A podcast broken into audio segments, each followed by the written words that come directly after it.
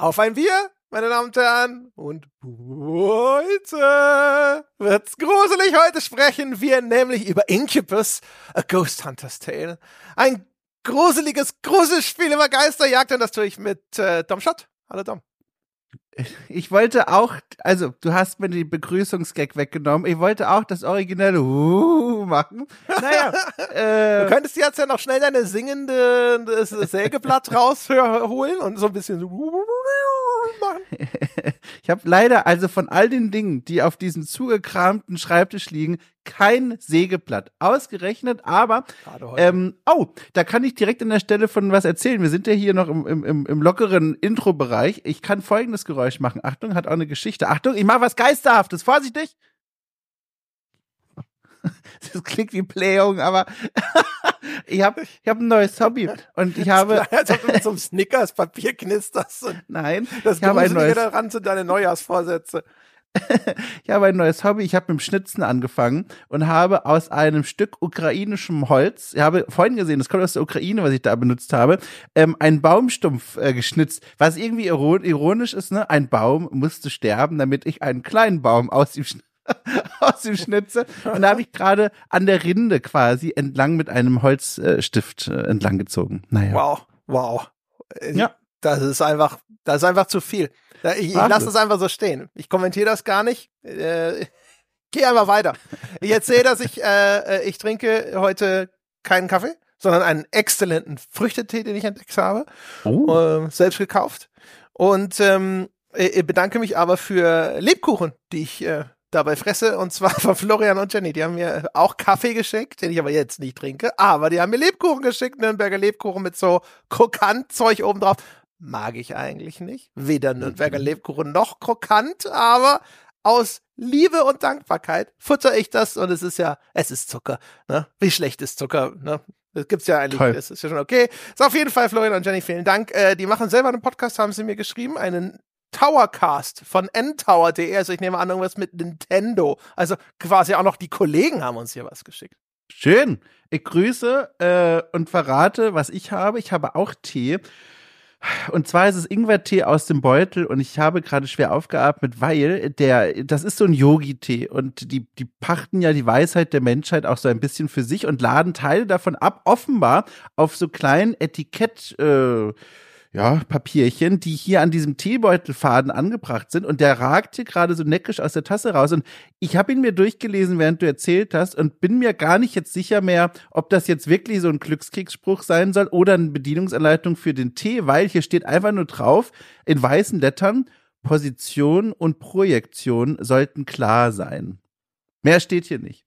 Und es fühlt sich so an wie ein mahnender Hinweis, wie ich diesen Teebeutel zu versenken habe, aber ich verstehe es ehrlich gesagt nicht. Naja. Äh, okay. Äh, ich habe also was, erstens, ja. what the fuck, Tom Schott?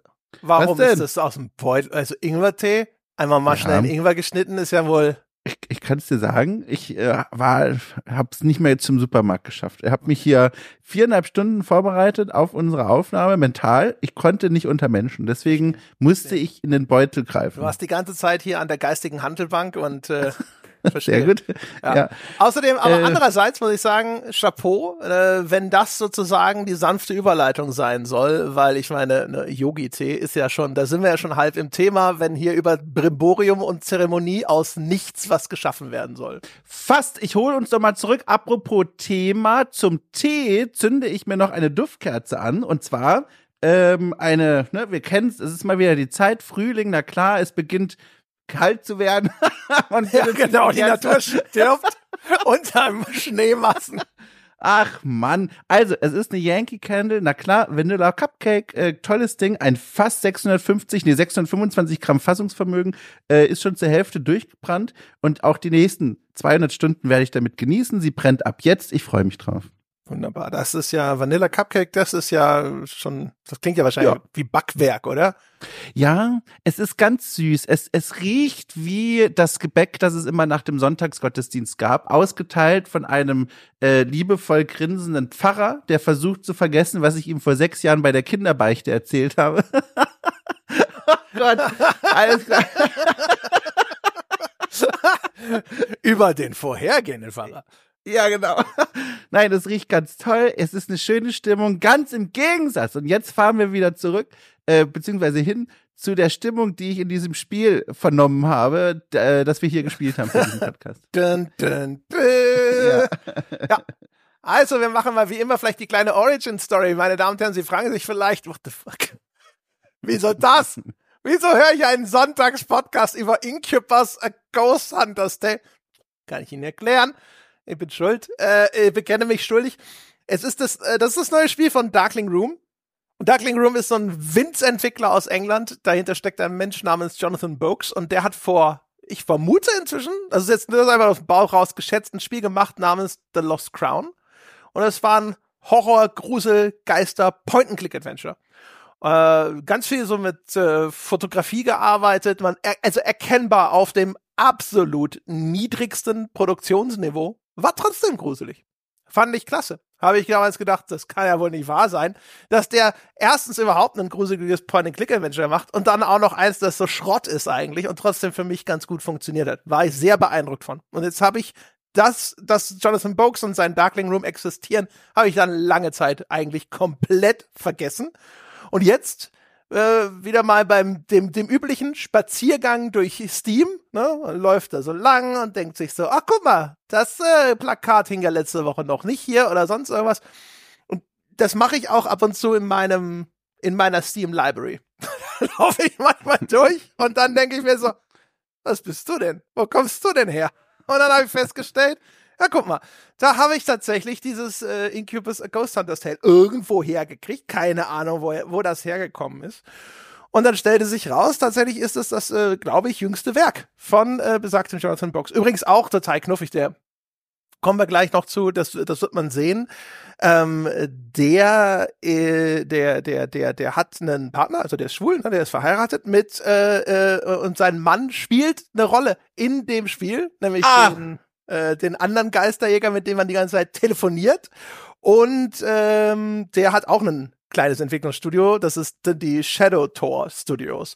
Und Toll. von dem wusste ich bislang noch gar nicht so viel. Der macht tatsächlich nebenbei äh, nicht nur Computerspiele, sondern auch so digitale Archäologie. Also der macht für so Museen oh. oder sowas so quasi digitale Ausstellungen und solche Geschichten. Ich wusste, warum ich ihn mag. Ohne Witz, wir werden noch drauf kommen. Er taucht im Spiel häufiger auf und das kleine Bildchen, äh, durch das wir da Kontakt hatten, er und ich, habe ich direkt gemerkt, sympathisch. Einfach ein netter Typ. Wirklich. Ja.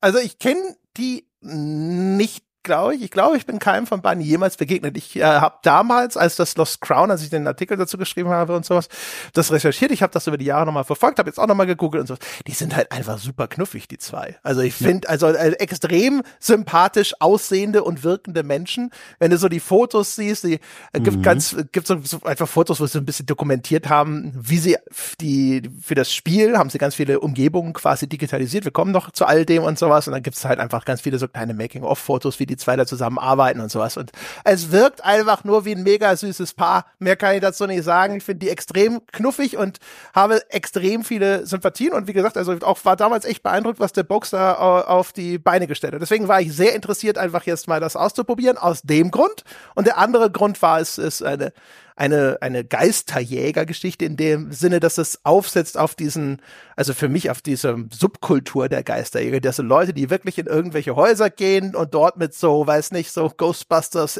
E-Metern rumlaufen und gucken, ob sie irgendeine übernatürliche Präsenz nachweisen können. Und mhm. das finde ich ein bisschen faszinierend, größtenteils lächerlich. Und aber das, das hat mich auch interessiert. Übrigens, äh, Lost Crown, nochmal ein kleines Addendum dazu, nicht zu verwechseln mit dem gleichnamigen Roman The Lost Crown von Jennifer Benkau, ein erotischer Thriller, der sich um die junge Schmiedin Kaya dreht, die von Räubern entführt wird. Mehr möchte ich nicht sagen, nur an dieser Stelle der Hinweis, dass man nicht das, verwirrt wird. Hast du auch 100 Prozent jetzt sich einfach mal nebenbei, weißt du, weil, weil du schnell gegoogelt hast, um mal zu gucken, wie das Lost Crown aussieht, bist du nicht zufällig darauf gestoßen, sondern einfach nur so aus dem Kopf raus, weil er vor zwei Jahren ja. erst gelesen. Wie gesagt, die Beichte des Priesters, vier Stunden vor der Aufnahme nochmal in mich gegangen. Dieses Puzzle setzt sich allmählich zusammen. naja. Also, ich höre eine Skepsis heraus, was deine Beziehung zwischen dir und Geistern angeht. Ich, ich, ich höre das und denke mir, oh Gott, soll ich ihm davon erzählen, von meinem Heavy-User Reddit-Account im Ghost Subreddit? Oder soll ich es lieber lassen? Also, wir Erzähl's kommen ja aus, den Menschen da draußen. Ja, wir kommen hier aus unterschiedlichen Richtungen zu diesem Thema.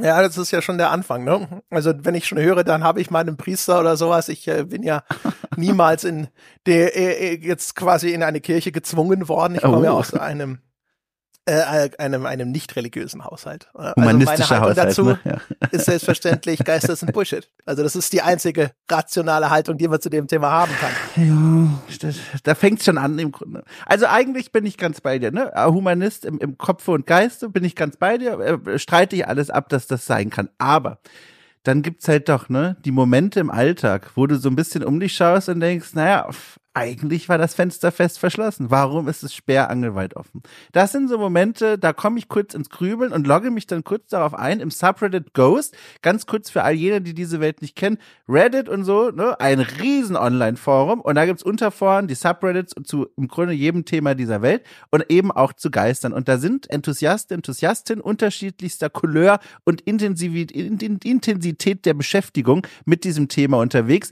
und teilen da vor allem also vermeintliche Sichtungen, sage ich mal, aus ihrem Alltag rund um Geister und diskutieren dann mit anderen darüber, was es denn sein kann. Und das Schöne an diesem Subreddit ist, um es direkt mal einzuordnen, die Grundhaltung ist skeptisch. Also die Idee des Subreddits ist nicht, sich einander zu bekräftigen. Es sind viele tausend Leute, die da aktiv sind aus der ganzen Welt ist nicht, sich zu bekräftigen und zu sagen, alles klar, Geister gibt's, wir suchen jetzt mal nach den Fotobeweisen, sondern die Grundhaltung ist, naja, kann eine Irritation auf dem Film sein, das kann irgendwie ein komischer Winkel gewesen sein, es kann Lichtblitz gewesen sein, aber manchmal, und die wiegen dann umso schwerer, weil die Grundstimmung so skeptisch ist, gibt es Fälle, da sitzt dieser Reddit-Geist ne, vor diesem Bild und der Thread wird immer länger. Die Diskussionen werden immer länger. Es werden neue Unterthreads eröffnet, weil die Diskussionen so ausufern werden, weil die Leute sagen, okay, das können wir uns wirklich nicht erklären.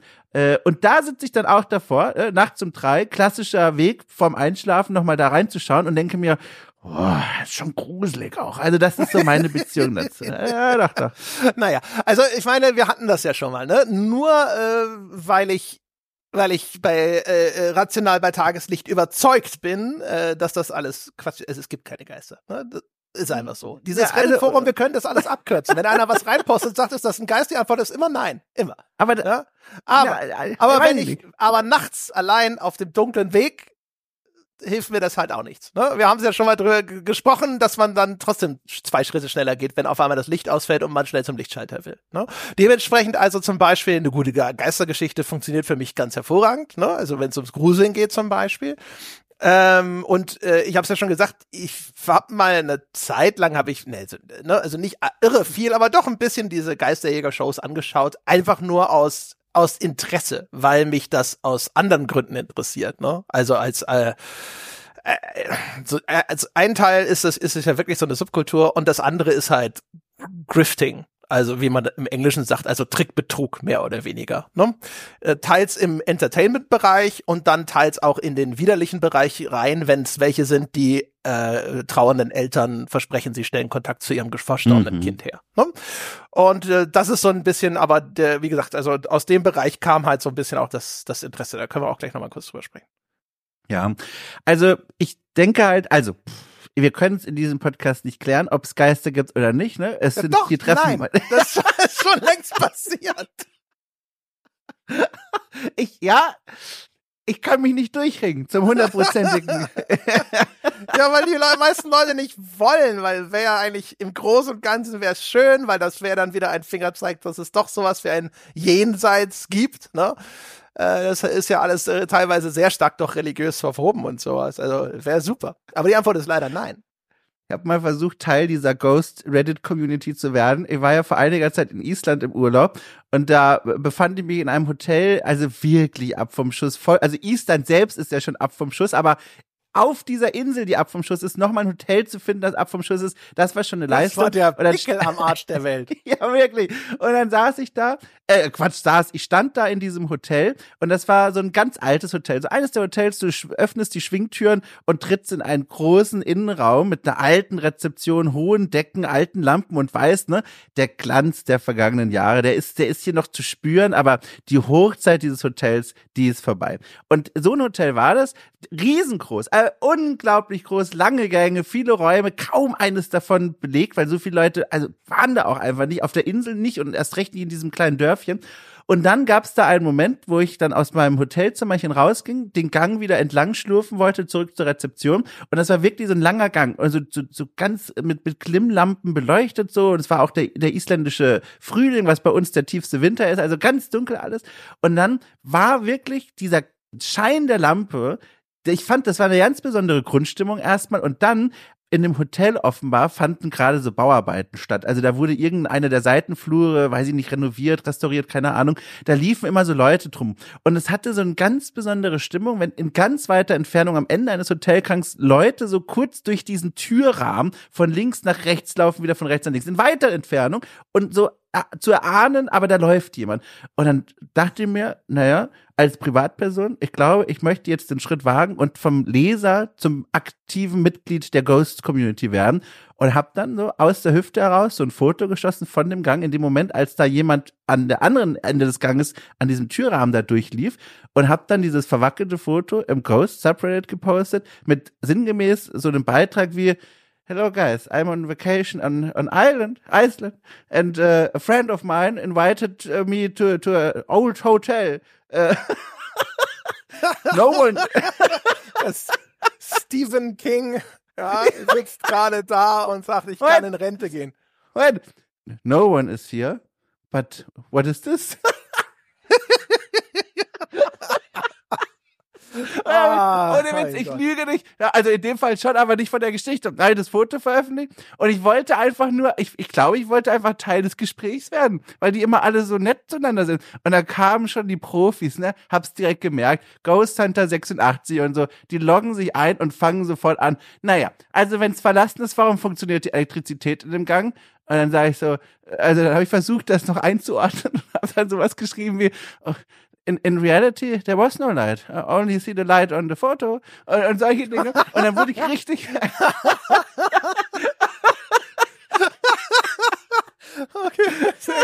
Und dann wurde ich richtig, wurde ich richtig runtergevotet. Das ist quasi das, die Sprache von diesem Subreddit, mit dem man sagt, naja, das ist Quatsch, dann gibt es quasi Minuspunkte für den Beitrag. der war richtig tief.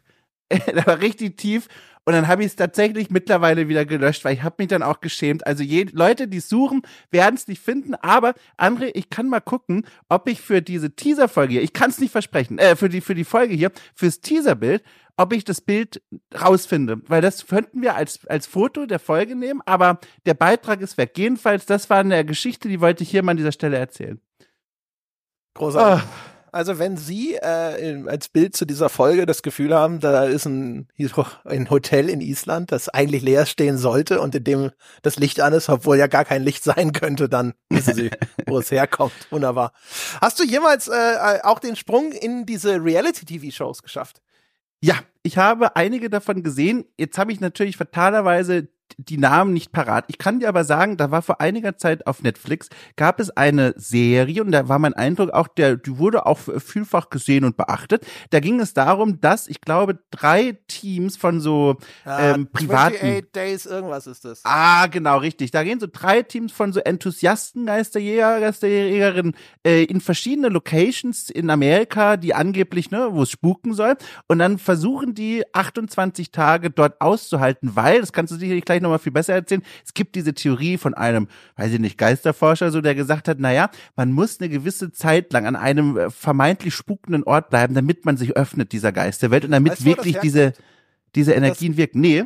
Äh, und zwar, ich weiß die Namen gerade nicht, aber es gibt doch diese zwei OGs des, der, der, der, dieser Geisterbranche, deren Geschichte die Grundlage für die Conjuring-Filme ist. Und von mm. denen stammt das, dass man irgendwie 28 Tage braucht, um da irgendwie eine besonders intensive Connection aufzubauen. Wahrscheinlich einfach nur so auch so ein Hokuspokus, den man sich ausgedacht hat, damit irgendwie Klienten die 28 Tage anheuern müssen und nicht nach zwei. Tagen sagen, ja, reicht, danke, tschö. Ja, die habe ich gesehen und da, das war natürlich hochspannend, weil es natürlich auch dramaturgisch äh, so eingefangen wurde. Eskaliert nämlich nach und nach. Also gibt eine Szene, oh Gott, da ist die Frau, also da war so ein älteres Ehepaar, so mit, obwohl so mittleren bis leicht älteren Alters, die waren dann zu zweit in so einer Location und die Frau war so eine Art Medium und die hat sich in einem Raum im Dachgeschoss eingeschlossen und hat dann ne, versucht, Kontakt aufzunehmen gegen Ende der Laufzeit der 28 Tage. Und dann gab es polternde Geräusche, eine Bedrohung wurde laut im Haus und dann hat sich der Mann vor also, ne, klassische Rollenbilder, äh, hat sich dann vor diesen Raum gestellt, als wollte er jetzt wie Gimli an, an Balins Grab da den Eingang verteidigen und hat dann sowas gerufen wie, äh, You stay inside and do what you gotta do. Und sowas hat er dann, äh, hat er quasi die gedachte Schrotflinte schon durchgeladen und gegen die Geister kämpfen wollen. Fantastisch. ja, Fantastisch. Ihr habt das nicht selber gesehen. Ich bin also äh, mal zur Einordnung. Ich habe vielleicht vor zehn Jahren oder so. Es hat mich das mal äh, für eine kurze Zeit interessiert, genauso wie ich mal Dschungelcamp geschaut habe. Nicht, weil ich die Sendung an sich gut finde, sondern einfach nur, weil mich erstens interessiert hat, was Leute daran finden und zweitens auch die Art und Weise, wie das präsentiert wird und sowas. Also eher so die Meta-Ebene, wenn du so möchtest. Seitdem äh, habe ich einen anderen Zugang dazu gefunden, der viel besser ist, nämlich auf äh, YouTube-Channels äh, anzuschauen, auf denen sich über, darüber lustig gemacht wird, was in diesen Shows oh. passiert. Aber das ist ja gemein. Das ist ehrlich gesagt hart erarbeitet äh, und äh, wohl verdient. Ähm, und äh, das, äh, das ist viel, viel interessanter und viel spannender. Und daher kenne ich auch diese Netflix-Show. Ähm, äh, und das, was ich daran interessant finde, ist halt einfach die, die, die, die Formelhaftigkeit, die Schemata, die sich dann so mhm. rausbilden. Ne? So normale Teams von diesen paranormalen Ermittlern, ja.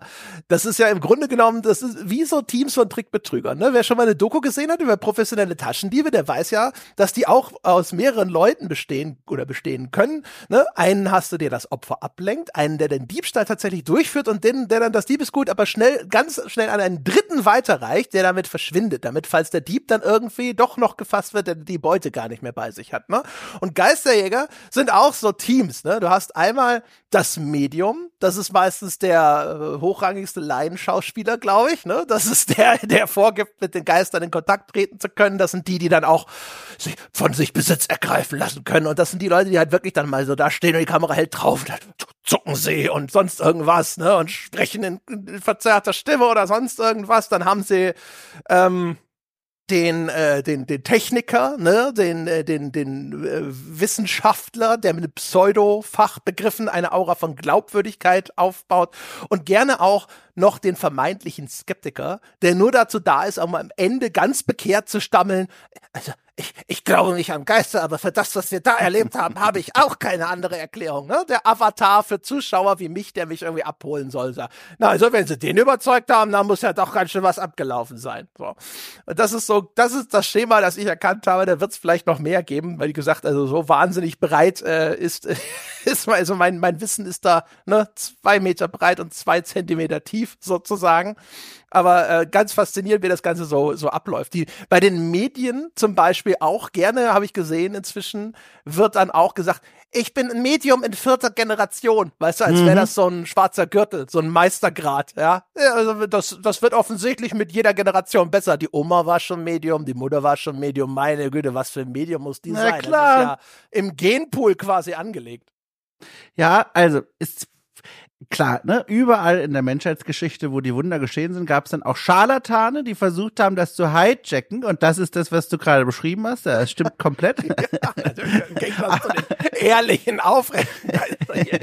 Ich find's aber auch tatsächlich interessant. Oh Gott, habe ich auch mal eine Doku drüber gesehen. Tatsächlich aus Deutschland, geistige Teams wurden da so ein bisschen begleitet und das war eine ganz also hm, wie sage ich das, eine sensible Doku in dem Sinne, weil vordergründig ging es darum, diese deutschen Geisterjäger-Teams da zu begleiten, wie sie da auf irgendwelche Schlösser und alte, also so ist ja auch eng verwoben mit der Idee des Dark Tourisms, dass man an Orte geht, die irgendwie eine schaurige Vorgeschichte haben, eine tragische Vorgeschichte und jetzt spürt man da irgendwelchen Schwingungen nach. Das war die vordergründige Aufgabe der Doku. Ich glaube, es war eine NDR-Doku oder so.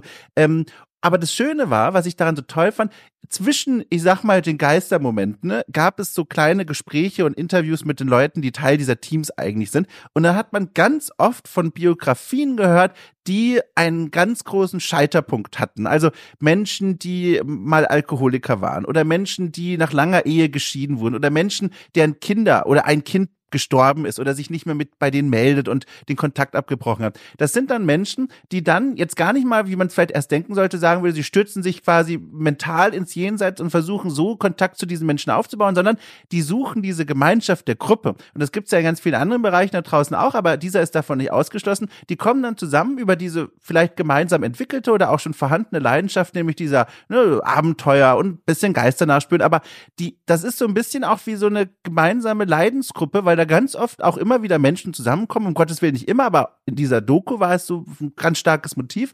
Menschen, die in ihrem echten Leben quasi viel verloren haben und jetzt diesen Trost in dieser Gruppe suchen, die in einem ausgedachten Leben nach Wesen suchen. Und das fand ich irgendwie, das war sehr schön anzusehen, wie man dann merkt, dass diese Gruppen eben auch für sowas sein können. Und das sind auch harmlose Gruppen in dem Sinne, die machen nicht das, was du beschrieben hast, die versuchen nicht Leuten ihre Dienste aufzuprangen, sondern, weißt du, die rufen da an und fragen, hey, können wir in einer Woche da auf ihr Schlossgelände gehen? Wir sind da vier Stunden. Dann sagt der Besitzer, ja, okay, aber ne, macht die Lichter wieder aus und schließt ab und dann gehen die da vier Stunden hin. Ja, aber wegen euch da ihre, die Hunde nicht rein ja, packen da ihre Bälle aus und dann fahren sie wieder. Also da tut auch niemandem sich was weh so. Aber das fand ich ganz schön.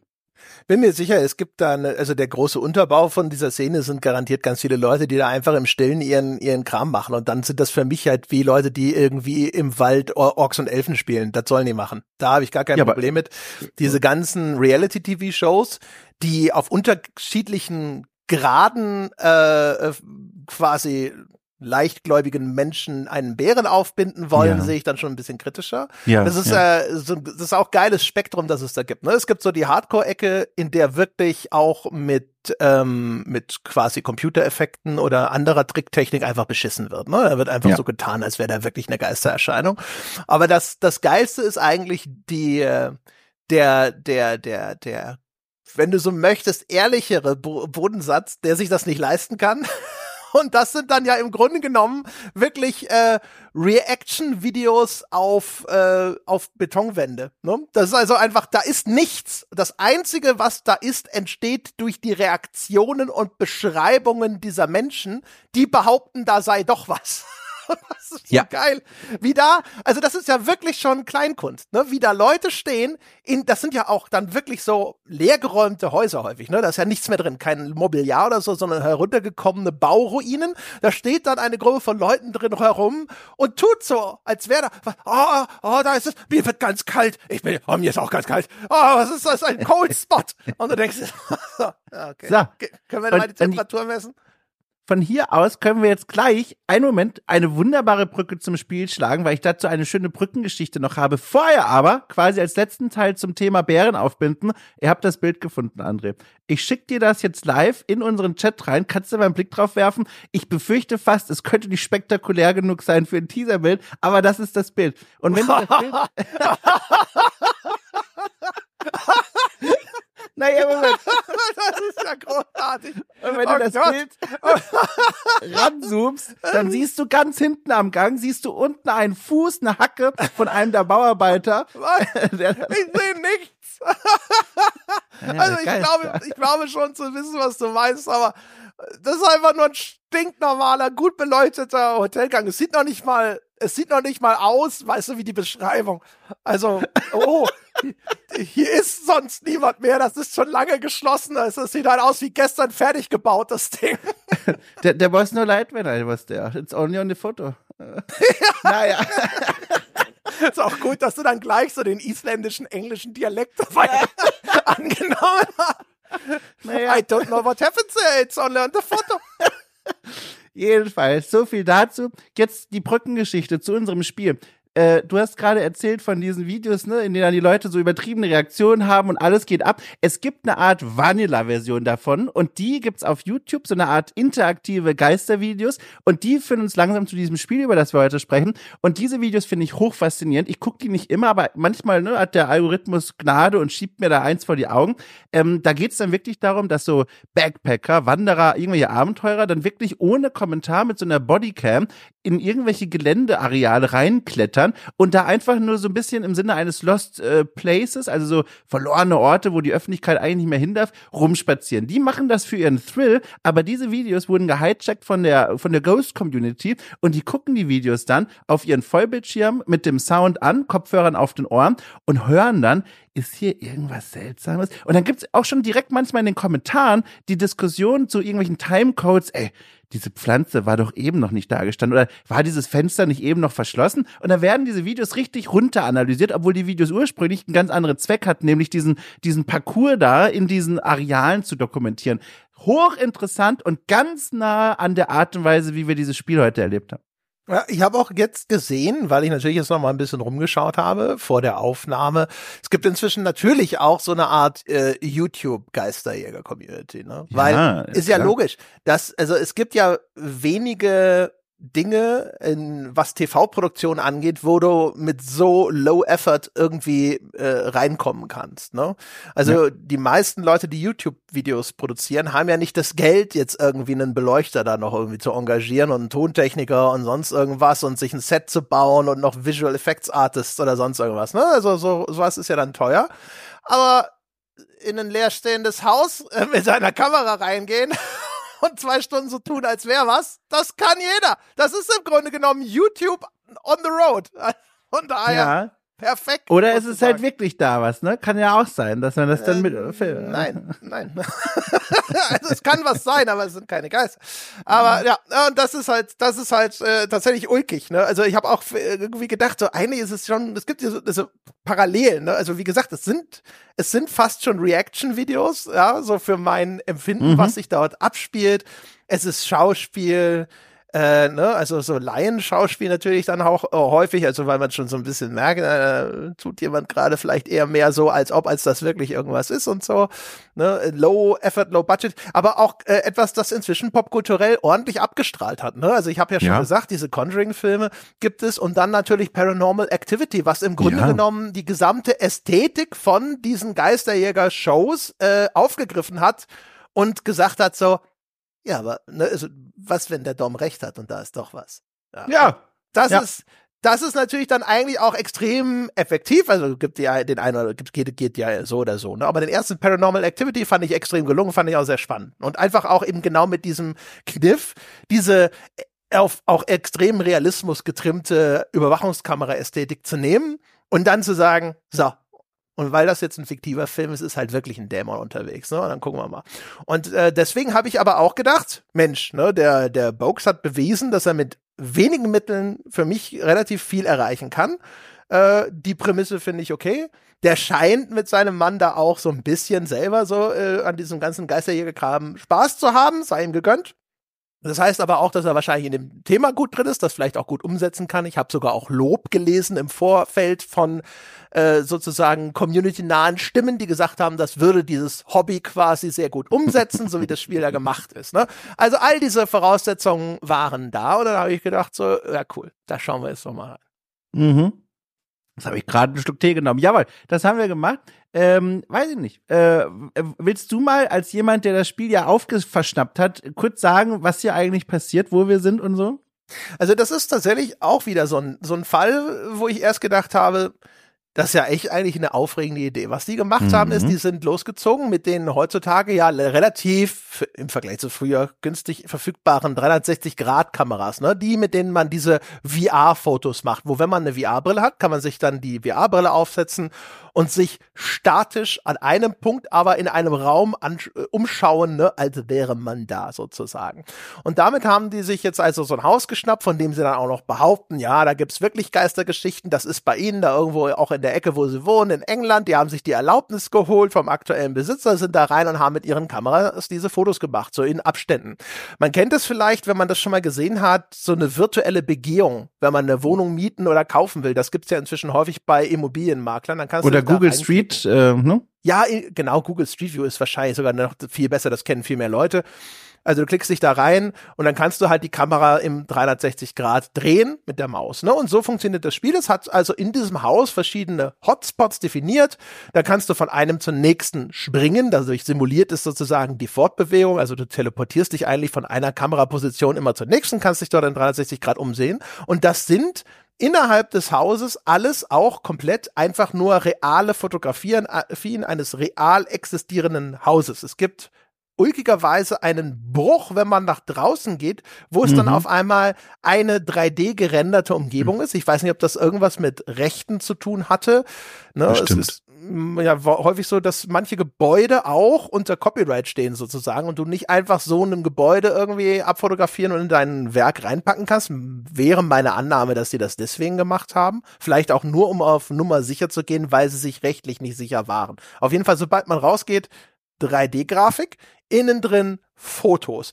Und das fand ich schon mal ist eine extrem clevere Idee, eigentlich so einen 3D-Raum einfach nur aus Realfotos zusammenzubauen, weil erstens natürlich auch wieder extrem effektiv, ne? Also kostet nicht so viel und zweitens dem Thema extrem angemessen, ne? weil, wie gesagt, da gehen Leute mit einem Instrumentarium von Messgeräten rein, von denen sie behaupten, dass sie hilfreich seien beim Aufspüren von übernatürlichen Präsenzen und sagen, jetzt gehen wir da durch und äh, untersuchen dieses Gebäude. Und als drittes noch obendrauf, warum das so eine geniale Idee ist, es zitiert ja die Präsentation, die man von diesem Genre gewohnt ist und auch worum es ja eigentlich bei diesem Genre geht, nämlich das aufmerksame Beobachten von Bildern, von Standszenen, von Film. Niemand äh, guckt ja, also ist ja das Interessante, wie hier diese Geisterjäger durch ein Haus laufen und dann sich da die verschiedenen Öckchen aussuchen. Nee, wer sich wirklich dafür interessiert, guckt sich ja die Videos an, die Fotos, die Ergebnisse und sucht dort nach Hinweisen und das quasi zum Kern des Spiels zu machen und zu sagen, wir blenden quasi die Fortbewegung aus, als jemand macht Schritte, läuft von Punkt A zu Punkt B äh, und konzentrieren uns stattdessen wirklich auf dieses Footage, was man da findet und mit dem man interagiert. Das ist ja eigentlich fantastisch. Plus noch ein letzter Punkt, warum ich das auch also direkt zungenschnalzend äh, gelobt habe von meinem Monitor hier nachts. Ähm, es sorgt auch für eine gewisse Klarheit. Erstmal, es gibt dann also eine Einschränkung, da können wir noch dazu kommen, aber es ist halt ganz klar, wo die Spots sind im Haus. Also du weißt dann ganz genau, das sind meine Spots überall, wo ich mich hinstellen kann. Dort ist auch ein Raum, wo potenziell etwas beobachtet werden kann. Und es ist nicht wie in einem komplett begehbaren Raum, wo man so rumläuft und denkt, ne, wie, wie, der, wie der humanisierte, menschgewordene Mauszeiger beim, beim Text-Adventure Hinweis suchen, äh, äh beim Point-and-Click-Adventure Hinweis suchen, dass man sagt, ich laufe jetzt hier so lange rum, bis, es, bis der Controller vibriert. Nee, man weiß, wo die Hotspots sind und muss nur herausfinden, was hier zu tun ist. Ganz genau. Und ähm, ja, ne, also und das, das Spiel, also das versetzt dich in die Rolle eines, ich glaube, namenlosen Geisterjägers. Ja. Du fängst ja. da an bei dieser Truppe, die halt nennt sich OPG, ich weiß nicht mal mehr, wofür das steht, aber es ist halt so ein, ein Team von äh, äh, ne, paranormalen Ermittlern. Und äh, das ist sozusagen dein erster Arbeitstag. Das wird hinterher noch sozusagen äh, wichtig in der Hinsicht, dass, dass es ein bisschen idiotisch ist, wie, die, wie sie damit umgehen. Ähm, und äh, du hast also jetzt zwei Kollegen, nämlich Bear und Jen. Ne? Und ich habe schon gesagt, Bear, das ist der Matt Clark, das ist der Mann von Jonathan Brooks. Äh, die Jen ist tatsächlich einfach eine, äh, eine, also eine Synchronsprecherin, die sie da engagiert haben. Das sind zwei Figuren, die treten mit Videoschnipseln in Erscheinung. Da machen sie einen kleinen Kniff und sagen, ja, die Verbindung ist immer so schlecht, ne? wahrscheinlich wegen dem Haus und deswegen äh, sind die Stimmen nie synchron. Tatsächlich sind es irgendwie so, ich glaube, immer die grob gleichen fünf Minuten Videomaterial, die einfach abgespielt werden und dann legen sie nur Voice-Over drüber, wahrscheinlich auch, um einfach die ganzen Videoproduktionskosten auch mal. Es ist so genial, das müssen wir mal wertschätzen an dieser Stelle. Ich hab, ich fand das so toll gemacht. Na klar, die sparen sich ja so viel Produktionszeit und Geld, weil sie das alles nicht filmen müssen, sondern wie du genau gesagt hast, es gibt für verschiedene Situationen, ich sag mal so denselben Loop und bei einer Situation, ne, gucken sie ein bisschen besorgter, nachdenklicher, kritischer oder auch freundlich vor allem zu Spielbeginn dann zum Beispiel. Und dann wird dieser Loop da abgespielt und man erkennt er auch, das ist ein Loop, ne? Und man erkennt auch, die Sprache passt nicht zu der Mimik, weil das ist versetzt. Das Videomaterial ist nicht das, wo die Sprache drauf eingesprochen wurde. Aber die Begründung, es ist so gut, weil die sagen direkt zu Beginn, hier, Verbindung ist scheiße, wir haben so eine Art Lag, äh, du wirst uns einigermaßen gut hören, aber Video-Footage passt nicht drauf. Das ist eine Begründung, ne, als jemand, der in Deutschland lebt und Internet nutzt, das kennt man, man schluckt das, aber was ich noch viel toller finde, das passt so schön in diese gesamte Präsentation, weil also ich zumindest bekam auch so diesen Vibe von, wir sind hier so ein im Grunde so ein Hobby-Ghost Hunter-Team. Einmal erzählt dieser Bär auch in einer Sequenz, sorry, ich bin gerade bei einem anderen Job, ich kann mich hier gerade nicht richtig kümmern. Man hat den Eindruck, die, die machen noch andere Dinge in ihrem Leben, außer Geister zu jagen. Und dann passt es irgendwie dazu, dass sie auch nicht dieses Equipment haben, wo alles gestochen scharf in HD und 4K ist, sondern die sagen, ja, sorry, es ist halt, geht gerade nicht besser so. Ich fand, das hat so gut auf so vielen Ebenen funktionieren. Ich finde, das ist halt auch einfach so ein Ding, wir bewegen uns jetzt ja hier in einem Bereich, in dem wir in diesem Podcast gar nicht so häufig unterwegs sind, nämlich wirklich ultra low budget. Also das mhm, ist, wir mhm. besprechen hier schon häufig mal Indie-Game, Pixel-Grafik so und so. Das hier ist eine Stufe drunter. Ne? Das ist ein Spiel, das hat 28 Steam-Reviews. Das ist wirklich größtenteils von Jonathan Brooks selber gemacht. Wenn du die Credits dir anschaust, das ist eher der, der, der macht die anderen Stimmen in dem Spiel, äh, ne, Konzept, Programmierung er und sein Mann zusammen und so weiter und so fort. Das ist fast ein, eine Ein-Mann-Produktion, ne? Auf wirklich dem äh, dem wahrscheinlich dem niedrigsten Niveau, das halt irgendwie machbar war. Und aber schön, wenn man dann sieht, wie halt auf dem Niveau versucht wird, Lösungen zu finden. Ja, ja. Ähm, und das hat eigentlich ganz gut geklappt, muss ich auch sagen, weil da ist Voll. ein kleiner Videostöreffekt über das Bildmaterial gelegt, dass man auch den Eindruck hat, man hat es hier mit einer schlechten Verbindung zu tun. Und dass das dann nicht mehr synchron war, war ehrlich gesagt in dem Moment nicht mehr so schlimm, weil man wusste, nee. dieses Video ist dann in dem Moment sowieso verzichtbar. Das ist eigentlich wie so ein Audiotagebuch, was da läuft und das ist halt ein Charakterporträt da unten. Ja, aber ich muss auch sagen, es ist auch wertvoll für den Gruselfaktor. Kann ja schon festhalten, ihr habt mich da durchaus gegruselt in diesem Spiel. Ganz toll sogar teilweise. Ich finde, es war ein wichtiges Element, weil die, das sind zwei Figuren, die melden sich meistens aus einem privaten Kontext bei dir. Das bedeutet, man sieht da, wo sie sind, das ist wie mit so einer Vlog-Kamera gemacht, man sieht die Hintergründe bei denen, oft bei denen in der Bude, vor einem Bücherregal, irgendwo in einem privaten Rahmen. Und das schafft so einen extremen Kontrast zu dem, wo du dich gerade befindest, nämlich in dieser Hütte, tagsüber, nachts und, also Hütte ist ein zweistöckiges Haus, aber es fühlt sich an wie eine Hütte. Ähm, dieser Kontrast, der entsteht, die beiden sitzen da im Warmen, ne, rufen dir an, geben dir Infos durch, versus du in diesem Haus, dieser Kontrast, finde ich, der wirkt schon auf die Stimmung ein. Also als Stilmittel, finde ich, äh, hat das echt einen Beitrag nochmal für die Stimmung geleistet. Ich fand halt, wenn wir bei dem Thema sind, ne, brillant äh, konzipiert für etwas, was äh, mit ganz wenig Budget realisiert werden muss, ist halt ja. auch ähm, einfach nur die Idee, das sind halt, das, wie du schon sagst, das sind so Hobbygeisterjäger eigentlich. Ja. Und die sitzen dann da und werden dir eingeblendet ähm, wie Podcaster oder wie, wie YouTuber, die vor ihrem Mikro hocken. Ne? So wie wenn mhm. du und ich oder sonst irgendwer einen Livestream machen würden. Die sitzen einfach in einem ganz normalen Raum und ein Mikrofon hängt ins Bild. Und aber man kann sich vorstellen, dass so jemand jetzt über Skype, Google Hangouts, was auch immer, äh, tatsächlich per Videotelefonie auf so einem Handy anruft. Ne? Ja. Also das heißt also, man man konnte das produzieren auf billigste Art, indem die wahrscheinlich vor ihrem sowieso existierenden Livestream-Setup das Zeug einfach eingesprochen haben. Aber das so einzublenden, ergibt Sinn in der Fiktion. Es zahlt sogar auf die Glaubwürdigkeit ein, finde ich. Also es geht sogar noch weiter als nur ergibt Sinn. Ich find's genial. Ich find's genial. Ja, das passt. Und das nächste, was also zunächst erstmal, äh, finde ich, passiert ist, nachdem man das Haus betritt, die 3D-Grafik außen ist einigermaßen schlecht und abscheulich. Ne? Da merkt man halt, mhm. da, dafür war das Geld nicht da. Du, du siehst am Anfang wieder der Van des Geisterjägers einparkt, viel zu lange übrigens. Und das erste, was mir auffällt, ist sowas wie, uh, hässlich, uh, der Fußball da vorne ist viel zu groß, falsch skaliert. Ne? Ich möchte, äh, ich, darf ich direkt da einhaken? Bitte. Bitte. Weil du hast was ganz Wichtiges gesagt. Und ich finde, auch das ist wieder ein Punkt. Man kann sich zumindest streiten, ist es Absicht oder nicht, aber wenn man will, kann man darin auch wieder merken, wie durchdacht dieses Spiel ist. Gänsehautmoment, du sagst, dieser Van parkt zu lange ein. Und ich hatte den Gedanken zuerst auch. Und dann spiele ich das Spiel und merke, Moment mal, wir kommen noch drauf, aber das Spiel muss man. Es geht nie anders. Immer wieder auch mit Geduld spielen. Du bist in diesem Haus unterwegs und musst manchmal, äh, mir ist es passiert, es ist auch randomized offenbar, wo was passiert, aber du musst manchmal einfach nur in so einem Hot Hotspot stehen und warten und lauschen und gucken und beobachten. Und dieser Van, daran musste ich zurückdenken, der konditioniert dich auf eine Weise. Gut, es passiert nur einmal zu wenig für konditionieren, aber er stellt dich darauf ein, das hier ist ein Spiel, du musst jetzt auch mal kurz warten. Du musst jetzt mal kurz zugucken, ne? Und dich dran gewöhnen. Hier wird nicht klick, klick, klick und weiter geht's, sondern du guckst dem Van jetzt beim Einparken zu und wir fahren jetzt hier mal ein bisschen das Tempo runter. Wenn man es so lesen möchte, und das lässt es, finde ich, zu, ist es eigentlich ein richtig schöner Kunstgriff. Also kann man machen als so eine Art Tone-Setting für das Pacing, dass man ja. gleich mal so ein bisschen das Tempo rausnimmt. Äh, ja. Würde ich akzeptieren. Wie gesagt, ich habe angesichts einfach viel, ich habe erstmal viel Sympathie für, für den Macher. Ne?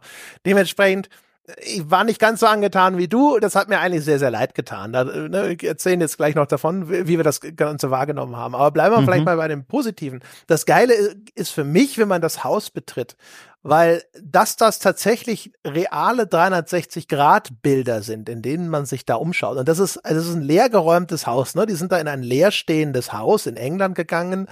Ähm, es hat einen sehr komischen, breiten Eingangsbereich, was erstmal aussieht wie ein langer Flur. Im Hausplan ist das schon quasi, das soll das schon das Esszimmer sein. Kommst also zur Tür rein, stehst direkt im Esszimmer. Das ist so der Plan offensichtlich. Ich weiß nicht, ob das bei englischen Häusern wirklich so ist. Ähm, und ähm, dann kannst du dich dann halt so nach und nach durch dieses Haus durcharbeiten.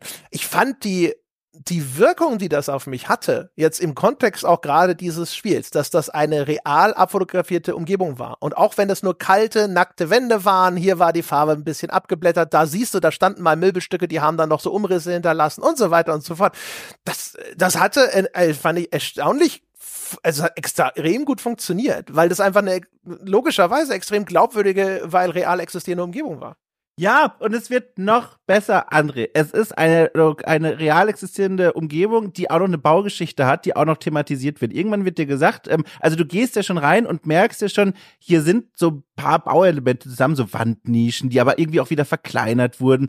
Die, die, es scheint nicht wie ein neu gemachtes Gebäude zu sein, in dem einfach niemand wohnt. Nein, ist ein altes Gebäude, in dem es aber auch irgendwann mal einen modernen Draufbau gab oder Dinge verändert wurden. Und das wird mal angesprochen. Das war offenbar ein sehr viel älteres Haus, äh, ich glaube 19. Jahrhundert oder sowas, das im Blitz im Zweiten Weltkrieg teilweise zerbombt und zerstört wurde von den Nazis und äh, dann neu und schnell und billig aufgebaut bzw. repariert wurde nach dem Zweiten Weltkrieg. Ja, vor allem die Nachbarhäuser, ne? Das ist ja wirklich, das dachte ich mir schon, dass, dass, dass dir das gefällt, weil das ja. so diesen, dieses Archäologische hatte. Ja. Das Haus ist Teil einer äh, von von einem mehr, so einer Reihenhaussiedlung gewesen und im Krieg wurden die anderen Häuser vor allem komplett zerstört und deswegen steht es jetzt auf einmal alleine auf weiter Flur als einzelnes Haus, obwohl es eigentlich Teil eines solchen Reihenhauses gewesen ist und deswegen ist es so klein und gedrungen.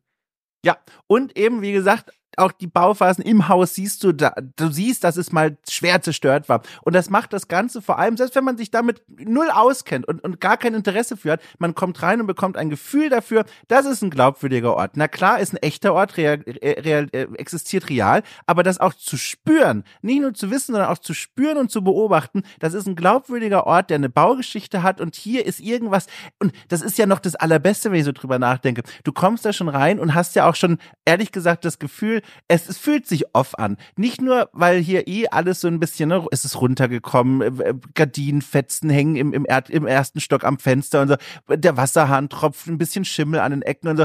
Es sieht wirklich mitgenommen aus. Aber, und das würde ich argumentieren, ist einfach so, ich glaube, das liegt auch daran, weil das Haus so eine Baugeschichte hat und manche Dinge auch so wild nebeneinander stehen, Bauelemente, Wandnischen, der Kaminofen, man kommt ins Esszimmer direkt rein, man kommt rein und hat auch dieses Gefühl, auch vielleicht sogar, wenn man in Deutschland lebt und nicht diesen Grundriss gewohnt ist, irgendwas ist hier komisch. Und das finde ich ist auch so eine Wirkung, weiß nicht, ob das Entwicklerteam da jetzt an so einen großen Teil daran trägt, aber die Location, die wirkt auch, als wäre hier schon irgendwas komisch, weil nicht alles gut zusammenpasst. Und auch das fand ich toll.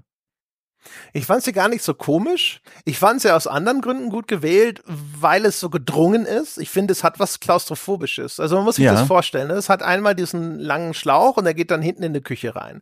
In der Küche steht der Laptop. Die haben äh, im Vorfeld, äh, hat das, das Team, dieser Geisterjäger hat schon für dich das Haus mit Kameras ausgestattet. Die meisten Räume des äh, Hauses kannst du von diesem Laptop in der Küche also mit Überwachungskameras betrachten. Es gibt dann einen Raum, der aus welchen Gründen auch immer aus ausgespart wurde, wahrscheinlich aus dramaturgischen. Aber dann gehst du da so eine ganz schmalen Treppenflucht immer hoch in die anderen Stockwerke.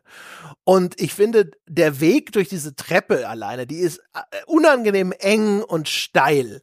Und auch diese, dieses Haus ist so klein und so gedrungen und du hast, du musst ständig irgendwelche Sackgassen im Grunde genommen betreten. Du bist ständig mhm. in so einem mhm. Raum, wo es genau diesen einen Fluchtweg gibt. Und weil das ja ein Spiel ist, das dann natürlich sehr schnell für dich aufbaut, hier drin geschehen tatsächlich übernatürliche Phänomene, finde ich, ist dieses, dass das im Grunde genommen aus lauter so kleinen Mausefallen besteht, ist schon sehr effektiv.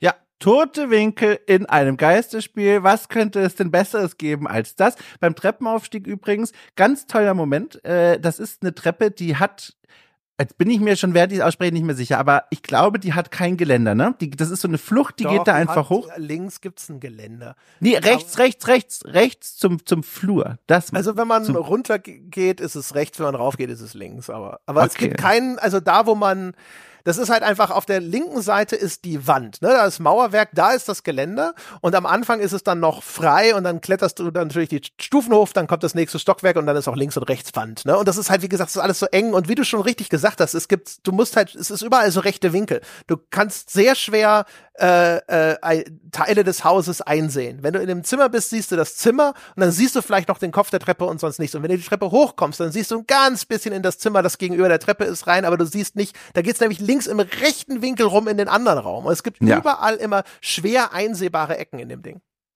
Ja, ja, genau. Mit diesem Treppengeländer, ich, ich habe immer das Gefühl gehabt, es gibt kein richtiges, weil beim, beim vom, vom Erdgeschoss in den ersten Stock hoch fühlt sich immer so offen an, auch weil man läuft ja nach oben und dann beginnt dieses erste Stockwerk, während die Füße aber noch ins Erdgeschoss reinragen und es fühlte sich immer sehr verletzlich an. Aber spielt im Grunde ja in dieselbe Ecke mit rein.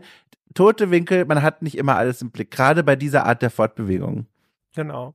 Ja, und wie das Ding jetzt funktioniert, ist halt, also du kriegst ein, du hast ein komplettes Equipment mit dabei. Ne? Also du hast tatsächlich den klassischen E-Meter, ne? so ein Gerät, das irgendeine Form von elektrischer Spannung misst. Und da wird ja auch klassisch.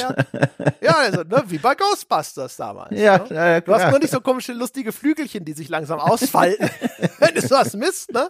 Also das ist dann einfach so ein Spannungsmesser. Man wird ja auch gleich erklärt, ne? wenn, wenn du den auf eine Steckdose richtest, dann schlägt er aus. Aber äh, gibt es verschiedene verschiedene Grade von Spannungen, die da gemessen werden können. Ne? Und wenn da jetzt quasi keine Steckdose oder kein Lichtschalter ist und der schlägt trotzdem aus, da, oh, oh, oh, da ist da vielleicht was. Dann hast du eine Videokamera. Das ist ein ganz klassisches Instrument. Das hatte Jonathan Boakes in dem Lost Crown auch schon benutzt. Das weiß ich noch. Du kannst dann auf dem, gerade in diesen Nachtsichtmodus, ne, wenn du dann nachts im Haus bist, was dann hinterher auch passiert, man startet bei Tag, ähm, dann siehst du auf dem Videokameramonitor eben manchmal mehr als mit deinen bloßen Augen. Und das ist natürlich ein sehr effektives Instrument, das auch im Horrorfilm schon häufig zum Einsatz kam. Ne? Also dieses Ding mit, jemand macht ein Foto und auf dem Foto ist auf einmal was zu sehen, was vorher nicht zu sehen war. Und das hast du jetzt hier in der Live-Version, indem du auf diesen Kameramonitor schaust und im harmlosesten Falle erscheint vielleicht auf einmal so eine, so eine Großvateruhr in einem Zimmer, die du mit deinen bloßen Augen nicht siehst, aber auf dem Kamerabild erscheint sie auf einmal, ne? Ich muss direkt, Entschuldige, ich wollte jetzt, ja, gefühlt bin ich jetzt in deine Arme gefallen, während du eigentlich noch erzählen wolltest, aber. ich wollte das Instrumentarium noch kurz fertig machen. Ach Gott, Entschuldige, okay. Weil ich habe zu diesem einen Instrument eine Nachfrage an dich, aber dann erzähl okay, gerne erst Lass mich ganz kurz, ich gehe ja schnell, ne? Wir haben noch ein Gern. Radio dabei, so ein, wie so ein Poli Polizeiscanner, das schaltet ganz schnell verschiedene Radiokanäle durch, falls man irgendwelche Stimmen aus dem Jenseits auffangen will. Und dann gibt's noch ein, äh, so ein, so ein Predator-Infrarot-Gerät, äh, mit dem man dann halt vielleicht irgendwelche anderen anderen, äh, äh, äh, ne, also so, so Hotspots nicht für den Menschen sichtbare Lichtfrequenzen sichtbar machen kann. Ach so, ja. Äh, das ist es noch. Und du hast dein Handy. Mit deinem Handy kannst du Fotos machen. Auch das Handy funktioniert manchmal so, dass dann halt Sachen sichtbar werden, die mit bloßem Auge nicht zu erkennen sind. Ich glaube, Das war's. Das sind die Instrumente. Jetzt kannst du deine Frage. So, jetzt während du deine Hände unter meinen Arm hast, gucke ich so nach dir und zu dir oben, nach oben auf und kann jetzt sagen, was ich sagen Während wollte. sich unsere Lippen an, ohne dass wir was dagegen machen können? Also, Konzentration. Ähm, Folgendes, das möchte ich mal gerne wissen. Ich habe ja eben schon so im Nebensatz beiläufig gesagt, wobei das ja eigentlich eine ganz wichtige Info ist, diese Geister-Events, habe ich an offizieller Stelle nachgelesen, sind ja tatsächlich Zufalls, äh, äh, zufällig mhm. erstellt. Also, wo du was an diesem Haus wann erlebst, äh, diese Geräusche und die Beobachtungen, zu denen können wir noch kommen, ähm, das ist zufällig. So. Und deswegen muss ich mal fragen, weil ich hatte für mich eigentlich den bestmöglichen Einstieg in dieses Spiel und ich frage mich, ob das noch Teil des Skripts war. Und zwar, ich bin reingekommen, direkt, ne, Spiel beginnt, alles klar, Van packt ein, 20 Minuten später beginnt dann auch tatsächlich das Spiel, leicht überspitzt, gehe jetzt in das Haus rein und, und laufe so von Hotspot zu Hotspot erstmal in die Küche. In der Küche steht unser Laptop, auf dem können wir die ganzen Unter Überwachungskameras äh, äh, anschauen im Vollbild, die in diesem Haus aufgestellt sind, die verschiedene Räume nochmal ausleuchten. Und da ist was passiert und ich dachte mir, das ist ja so genial gemacht. Es kann doch kein Zufall sein. Und wenn doch, hatte ich ja so ein Glück. Ich gehe in das Haus also rein, unten durch das vermeintliche Esszimmer, Richtung Küche. Auf dem Weg zur Küche sehe ich so eine Art Durchreiche, die die Küche verbindet mit diesem Erdgeschoss, Esszimmer und diesem Treppenaufstieg. Und gehe auf den Laptop zu und auf dem Hotspot vor dem Laptop, bevor ich auf den Laptop wirklich zugreife, also sagen wir mal zwei Schritte vom Laptop entfernt, sieht man schon die ersten vier Überwachungsbilder auf diesem Display. Und dann sehe ich bei einer der Kameras, die in diesem etwas entfernteren Ansicht, äh, die da angezeigt wird, nämlich die, die Stelle bei dieser Durchreiche hoch zum Treppenaufstieg in den ersten Stock, dass an der Wand eine schwarze Figur gekritzelt ist. Und dann gucke ich auf diesen Laptop und gucke von diesem Hotspot aus durch die Durchreiche zu dem Treppenaufstieg. Und da war keine Kritzelei. Und dann, und es war aber bevor mir das Spiel beigebracht hat, dass ich mit diesem VHS-Recorder Dinge sehen kann, die äh, in der echten Welt, sage ich mal, nicht zu sehen sind, sondern nur über dieses VHS-Gerät, äh, über die über diese Videokamera. Und dann stand ich da wirklich davor und begann so ganz langsam zu realisieren, dass das kein Bug ist, kein technisches Problem des Spiels, sondern jetzt geht's los. Es beginnt mit diesen komischen Geistersichtungen und das war ein so starker Moment, weil der sich von so alleine ergab, aus dem Zufall auch heraus. Ich komme an der Lernwand vorbei Richtung Küche, gucke wirklich im Vorbeigehen als erstes auf diese Überwachungskameras auf dem Bildschirm und sehe, die Kamera, an der ich gerade vorbeigegangen bin, zeigt eine Kritzelei an der Wand, wo eigentlich gar keine ist. Und das war ein so toller Moment, da war ich fürs Spiel erstmal gewonnen. Hast du das auch erlebt? Nein, das ist ah. tatsächlich Zufallsarrangement. Krass. Krass, aber eine starke Szene, ne? Ist auf jeden Fall cool, ja. Die also ich würde auch sagen, gerade so die Anfangszeit äh, mit dem Spiel waren auch seine absolut stärksten Momente. Ja. Weil was dann jetzt passiert ist, du, du lernst halt nach und nach, wie du diese Geräte einsetzt und vor allem, es gibt auch gleich so eine kleine Geisterenzyklopädie, was dir an übernatürlichen Phänomenen begegnen kann. Und was auch erstmal schön ist, ist, dass das auch alles sehr bodenständig ist. Ne? Also es gibt zwar tatsächlich die äh, Apparitions, also die richtigen manifestierten Geistererscheinungen, aber es gibt ganz viel von so vielen niedrigschwelligeren paranormalen Phänomenen, nämlich eben äh, du hörst ein Schluchzen. Äh, irgendwo klopft irgendwas, das, äh, ne, obwohl da niemand klopft. Äh, du, du, du kannst, ähm, wie gesagt, Flüstern. also ja, flüstern, Schritte, die man hören kann es gibt den, den Pusher-Geist, also etwas, was dich irgendwie auf einmal so ein bisschen zur Seite schubst. Ähm, was gibt's denn noch alles? Ach so, genau, dann gibt's äh, unerklärliche Handabdrücke, die dann mhm, meistens in dieser mhm. Infrarotsicht äh, sichtbar werden, wo dann auf einmal so äh, Handabdrücke zu sehen sind. Oder eben diese Kritzeleien, ne, die dann auf einmal mit bloßem Auge nicht zu erkennen sind, aber wenn du durch die Videokamera schaust, ist auf einmal die gesamte Wand eines, eines Raumes mit so Kinderzeichnungsartigen Strichmännchen oder sowas übersät. Und das fand ich echt schön, muss ich sagen. Also erstens, wie, wie zahlreich das ist und dass es eben jetzt nicht im, so, so Outlast-mäßig ist, ne? Also es springt ja überall irgendwas Mutiertes ja. ins Gesicht erstmal, sondern es ja. ist alles sehr, sehr soft. Es ging bei mir auch tatsächlich wirklich sehr ruhig und, und gedämpft los damit, dass ich da also stand. Das Spiel hat mir dann gesagt, so hier, das sind deine Instrumente. So, jetzt gehst du mal los äh, und äh, protokollierst bitte die Geistererscheinungen, die dir hier unterkommen. Und das erste, was bei mir passiert ist, ich hörte auf einmal eben eine so eine so eine Uhr schlagen, also dieses typische Großvateruhr, dieses Dong, Dong, Dong. Und ich habe die Uhr nirgendwo gesehen. Dann bin ich dem Geräusch gefolgt, bis es in einem Zimmer besonders laut wurde. Es gibt also am Anfang äh, ist man auch beschränkt auf das Erdgeschoss und den ersten Stock. Und das heißt also, du hast dann wenn ich jetzt das mal überschlagen würde, vielleicht, weiß ich nicht, zehn oder so Hotspots mhm. im Haus mhm. überhaupt zur Verfügung. Ist alles sehr überschaubar. Das heißt, das ist dann schnell gefunden, Kamera ausgepackt und dann ist im Sucher dieser Kamera auf einmal so eine Uhr zu sehen gewesen, die sich dann auch ganz schnell auf einmal wieder so aufgelöst hat. Boah. Und das war schön. Das war schön, wo ich dachte so, jawohl, also auch sehr, sehr, sehr soft angefangen. So, ja, ist halt eine, eine unsichtbare Uhr. Das ist eher faszinierend als beängstigend, aber ein cooler Einstieg. Es ist, oh, das ist auch toll. Ich finde das richtig toll. Finde es auch schön, ne? Übrigens, äh, zwei Dinge so am Rande, aber die doch, finde ich, ganz essentiell sind. Zum einen, es gibt keinen Zeitdruck, ne? Es gibt keinen kleinen, äh, keinen, keinen Atreus, der einem dazu ruft, ne? Kratos benutzt die Axt. Wir haben keine Zeit. Sondern hey, du. Listen. ja, genau. Man, man kann wirklich da auch einfach stehen und gucken und schauen und lauschen. Das ist das Erste. Und das Zweite, das habe ich sofort als sehr angenehm wahrgenommen. Und das ist so eine Kleinigkeit, die man auch, glaube ich, ganz schnell als gegeben annehmen kann. Aber ich möchte es hervorheben, alle Gerätschaften, die du benutzt, ragen in deine Hauptansicht hinein. Was ich damit meine ist, wenn du zum Beispiel dieses Thermogerät nimmst, mit dem du warme Handabdrücke zum Beispiel sehen kannst oder besonders kalte Punkte in der Wohnung, dann wird das wie, als hättest du mit der rechten Hand in deine Hosentasche gegriffen, rausgeholt und jetzt wie vor dein gedachtes Auge gehalten und es ragt damit in deine Ego-Perspektive, in deine Ansicht in die Welt hinein. Das bedeutet, du wechselst nicht zwischen zwei Ansichten hin und her, die im Vollbild gezeigt werden, sondern du siehst, wie das Werkzeug in dein Sichtfeld reingeholt wird und du kannst damit jetzt so diesen Raum abscannen und berühren und durchschauen, siehst aber immer auch zeitgleich den Raum, wie du ihn wirklich siehst. Und dadurch entstanden auch wirklich spannende Momente, weil ich dann wie so, ne, wie in so einem Film einfach, wie wirklich in so einer Geisterserie oder einem Film, ich ungläubig und ängstlich von dem kleinen Bildschirm zum großen Bildschirm guckte und dachte, um Gottes Willen, ich kann nicht fassen, was ich hier gerade sehe. Was ist, was geht hier vor sich? Ganz starker Moment. Und ich glaube, das würde so gut nicht funktionieren, wenn man immer im Vollbild, wie bei der Outlast-Kamera damals, wenn sich noch erinnert, die Videokamera, die ja komplett das Sichtfeld er ersetzt, wenn man das so gemacht hätte. So fand ich sehr wirkungsvoll. Ja, das fand ich auch. Das ist eine gute Idee, ne? Weil du so direkt, also quasi, ja. du hast beides direkt nebeneinander, ne? Beide ja. Bilder mhm. und kannst so hin und her gucken und so, hä? Uhr da, Uhr weg, Uhr da, Uhr weg. Das ist tatsächlich ganz cool.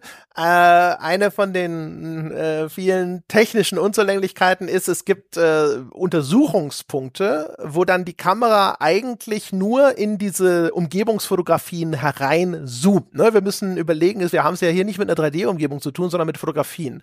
Und das heißt, was da passiert ist, dieses Foto wird rangezoomt. Die Gerätschaften sind aber 3D-Objekte. Das heißt, er zoomt in dieses Foto rein, indem sich die Kamera nach vorne bewegt, die deinen Blickpunkt darstellt und dann eben an diesem Gerät vorbei und das ist dann sehr unnatürlich. Du willst ja. dann eigentlich, erwartest du, dass du das Gerät weiter in der Hand hältst und das dann vielleicht auch bei dieser Betrachtung aus der Nähe näher einfach vor dieses Objekt hältst, aber stattdessen ist es, als ob du deinen Kopf an diesem Ding vorbeischiebst, als ob du so einen Giraffenhals ausfährst. Aber ehrlich gesagt, wenn du mal das jetzt vorstellst, du stehst da und fokussierst dich, der Kopf geht nach vorne. Aber ich weiß, was du meinst. Es wechselt da wieder so ein bisschen die Fiktionsebene zurück auf diese Ebene, die wir schon kennen, nämlich dieses Überwachungsbild angucken. Plötzlich sind wir nicht mehr die Person, die in einem Raum steht und wirklich das Gerät in der Hand hat, sondern wir sind wieder in der Fiktion von vor uns ist das Video eines, eines Raums und wir scannen und zoomen jetzt ran, als würden wir wirklich von dem Bildschirm sitzen. Dadurch, dass das so gut zur Fantasie passt, habe ich das ehrlich gesagt nie als störend wahrgenommen, aber es stimmt natürlich, eigentlich ergibt es gar keinen Sinn. Ja, zumal das ja in dem Moment eben eine, eigentlich eine Figurenperspektive ist. Ja, genau, aber es wechselt, die, ne? genau, aber es wechselt, ne, geht zurück trotzdem auf diese andere Fiktion, obwohl man ja noch als Figur dasteht. Ja, Deswegen genau. ergibt es keinen Sinn, aber ich habe mich nicht dran gestört. Ja, ich fand es ja. manchmal ein bisschen doof oder zumindest am Anfang, weil ich halt eigentlich, ich wollte ja auch dann einfach mal die Wand aus der Nähe mit meinem Gerät absuchen. Ja, ja. Das ging dann ja. gar nicht. Ne? Und das wirkte einfach äh, unnatürlich. Man merkt, dass das einfach ein technischer Bruch ist, der da passiert gerade und nicht etwas, das gewollt ist. Aber ansonsten, wie gesagt, also das ist, äh, das ist soweit ganz cool. Es ist auch, und das können, wenn wir beim Positiven äh, bleiben wollen, es ist auch eigentlich eine teilweise sehr clevere Konstruktion, was hier passiert, weil du hast bestimmte Phänomene, die von dir verlangen, damit du sie korrekt identifizieren kannst, dass du einfach ruhig in einem Raum stehen bleibst und dir und jetzt einfach mal genau hinhörst. Mhm. Und das ist, finde ich, sehr effektiv, ähm, weil es dich zwingt, dich in so, so ein bisschen in diese Umgebung zu vertiefen. Das hat natürlich auch keinen hochkarätigen, aber einen sehr natürlichen Ambient-Track. Das heißt einfach nur so Straßengeräusche. Das ist einfach die, ich nehme mal schwer an, die haben sich da mit dem Mikrofon in dieses Haus gestellt und haben einfach mal auf Record gedrückt und das haben die dann jetzt da eingespielt. Weil es klingt einfach so wie ein Haus, das an einer halbwegs belebten Straße steht. Hörst du Rauschen, Verkehrsgeräusche und solche Geschichten. Und dann musst du halt drauf achten, hörst du zwischendrin irgendwo jemanden äh, Schrittgeräusche, ne? als ob würde jemand irgendwo lang gehen, obwohl hier niemand ist. Und das ist gerade am Anfang fand ich das teilweise sogar wirklich enervierend, weil ich noch nicht wusste, wie, äh, wie fies ist das Spiel eigentlich. Ja. Weil ich immer gedacht habe, das ist genau die verletzbare Position, wo ich damit rechne, dass das Spiel es hinterher irgendwann ausnutzt und irgendwann springt mir wirklich auf einmal so ein Teufelchen ins Gesicht oder sowas. Weil ich da sitze und angestrengt lausche, dann packt's auf einmal irgendwo so ein richtig beängstigendes Monster aus oder sowas. Weißt du, so halt so, ein, so einen richtigen Schockeffekt. Ich habe damit ja. die, die ganze Zeit, habe ich da am Anfang drauf gewartet und mich versucht dagegen zu stählen und zu wappnen, weil ich die ganze Zeit drauf, ich habe gedacht, okay, das ist doch ein, das ist eine Falle, das ist ein Setup. Ich, ich weiß, die machen das. Ich muss hier die ganze Ste Zeit stehen und lauschen und es ist ruhig und diese Umgebung ist so statisch und so banal und irgendwann kommt was und macht. Ja, aber das passiert nicht. Hinabfahren sollen alle Menschen in den tiefsten Kreise das heißt der Hölle, die dieses Spiel ohne Kopfhörer spielen. So funktioniert's nicht. Man muss wirklich sich die Kopfhörer aufsetzen und erlebt dann auch wirklich Momente, wenn man sich drauf einlässt. Also, ich habe gestern Nacht hatte ich noch mal eine längere Session und auch noch mal intensiv und habe sofort bereut den Scheiß. Da stand ich da im ersten Stock vor so einer vor der Tapete und habe eben versucht rauszufinden, okay, welches Phänomen haben wir denn hier? Und dann habe ich mich verleiten lassen. Bereue es immer noch. Dann saß ich da und habe wirklich die Augen geschlossen. Also in der echten Welt. Ich habe die Augen geschlossen, weil ich dachte, ich konzentriere mich, ich konzentriere mich so doll auf diese Stimmung. Da hat es auch geregnet in dem, also um das Haus herum. Ähm, es, es, ich habe so ein Knarren gehört und dachte so, ist das jetzt schon ein Phänomen oder ist das ganz normale Holzdielen-Aktivität in London? Äh, und dann habe ich beim Augen geschlossen halten gemerkt, ich muss die auch wieder aufmachen irgendwann. Und was ist, wenn, weißt du, in dem Moment, ich kann mir das ja immer so doof vorstellen, wenn ich jetzt die Augen aufmache und vor der Kamera im Spiel steht schon der Dämon, weißt du, und er grinst mich an mit einer Fratze, die auf meinem Breitbildmonitor von links nach rechts geht. Und er macht aber kein Geräusch. Und ich habe mich da so reingesteigert, ich habe geschwitzt, wirklich, ich war drei, vier Minuten, saß ich und hab gedacht, ich muss die Augen ja aufmachen, weil, aber ich habe mit allem gerechnet, in Wahrheit war gar nichts, also hab einfach nur Wand angeguckt, aber die Vorstellung war so stark, weil diese Geräuschkulisse also wirklich, die ist schon gut. Die macht schon, was sie machen soll. Und die Spielidee sowieso zu sagen, ne, wie du schon gesagt hast, stell dich hin, guck einmal mal, was passiert und dann notier dir mal deine Beobachtung. Genau. Also wir können vielleicht noch ganz kurz erklären, ne? Das Spiel funktioniert tatsächlich dann so, dass du da immer im Wechsel tagsüber und nachts in diesem Haus bist. Es gibt immer drei Geistererscheinungen zu protokollieren in diesem Haus. Und dann gehst du auf eine äh, Kartenansicht des Hauses und da sind ist Icons für jede mögliche Geistererscheinung und dann, dann ist es so ein bisschen wie bei Cluedo, ne? Dann sagst du hier, weiß nicht, Frau Holle im Esszimmer mit dem Kronleuchter, sondern, ne? Und das, gehst dann halt hin und sagst so, okay, ähm, tut mir leid, meine letzte Partie Cluedo ist länger hier.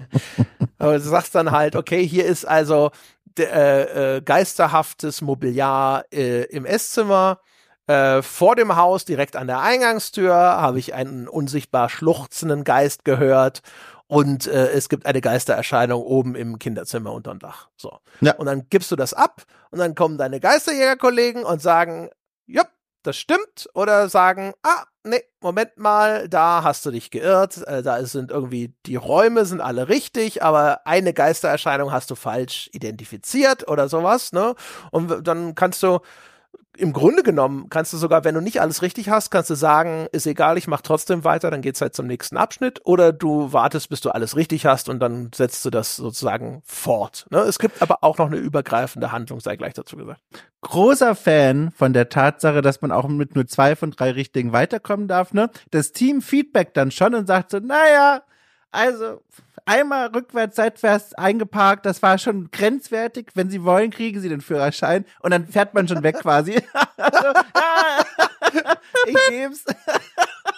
genau. Und da war ich sehr dankbar. Also die Feedbacken dann schon, ja, war jetzt nicht optimal, ne? Aber ich fand, ich war richtig dankbar. Das es ist ja schon immerhin 75 Prozent etwa. Ne? Wer weiß schon, wer kann es schon genau ausrechnen. äh, war, war korrekt.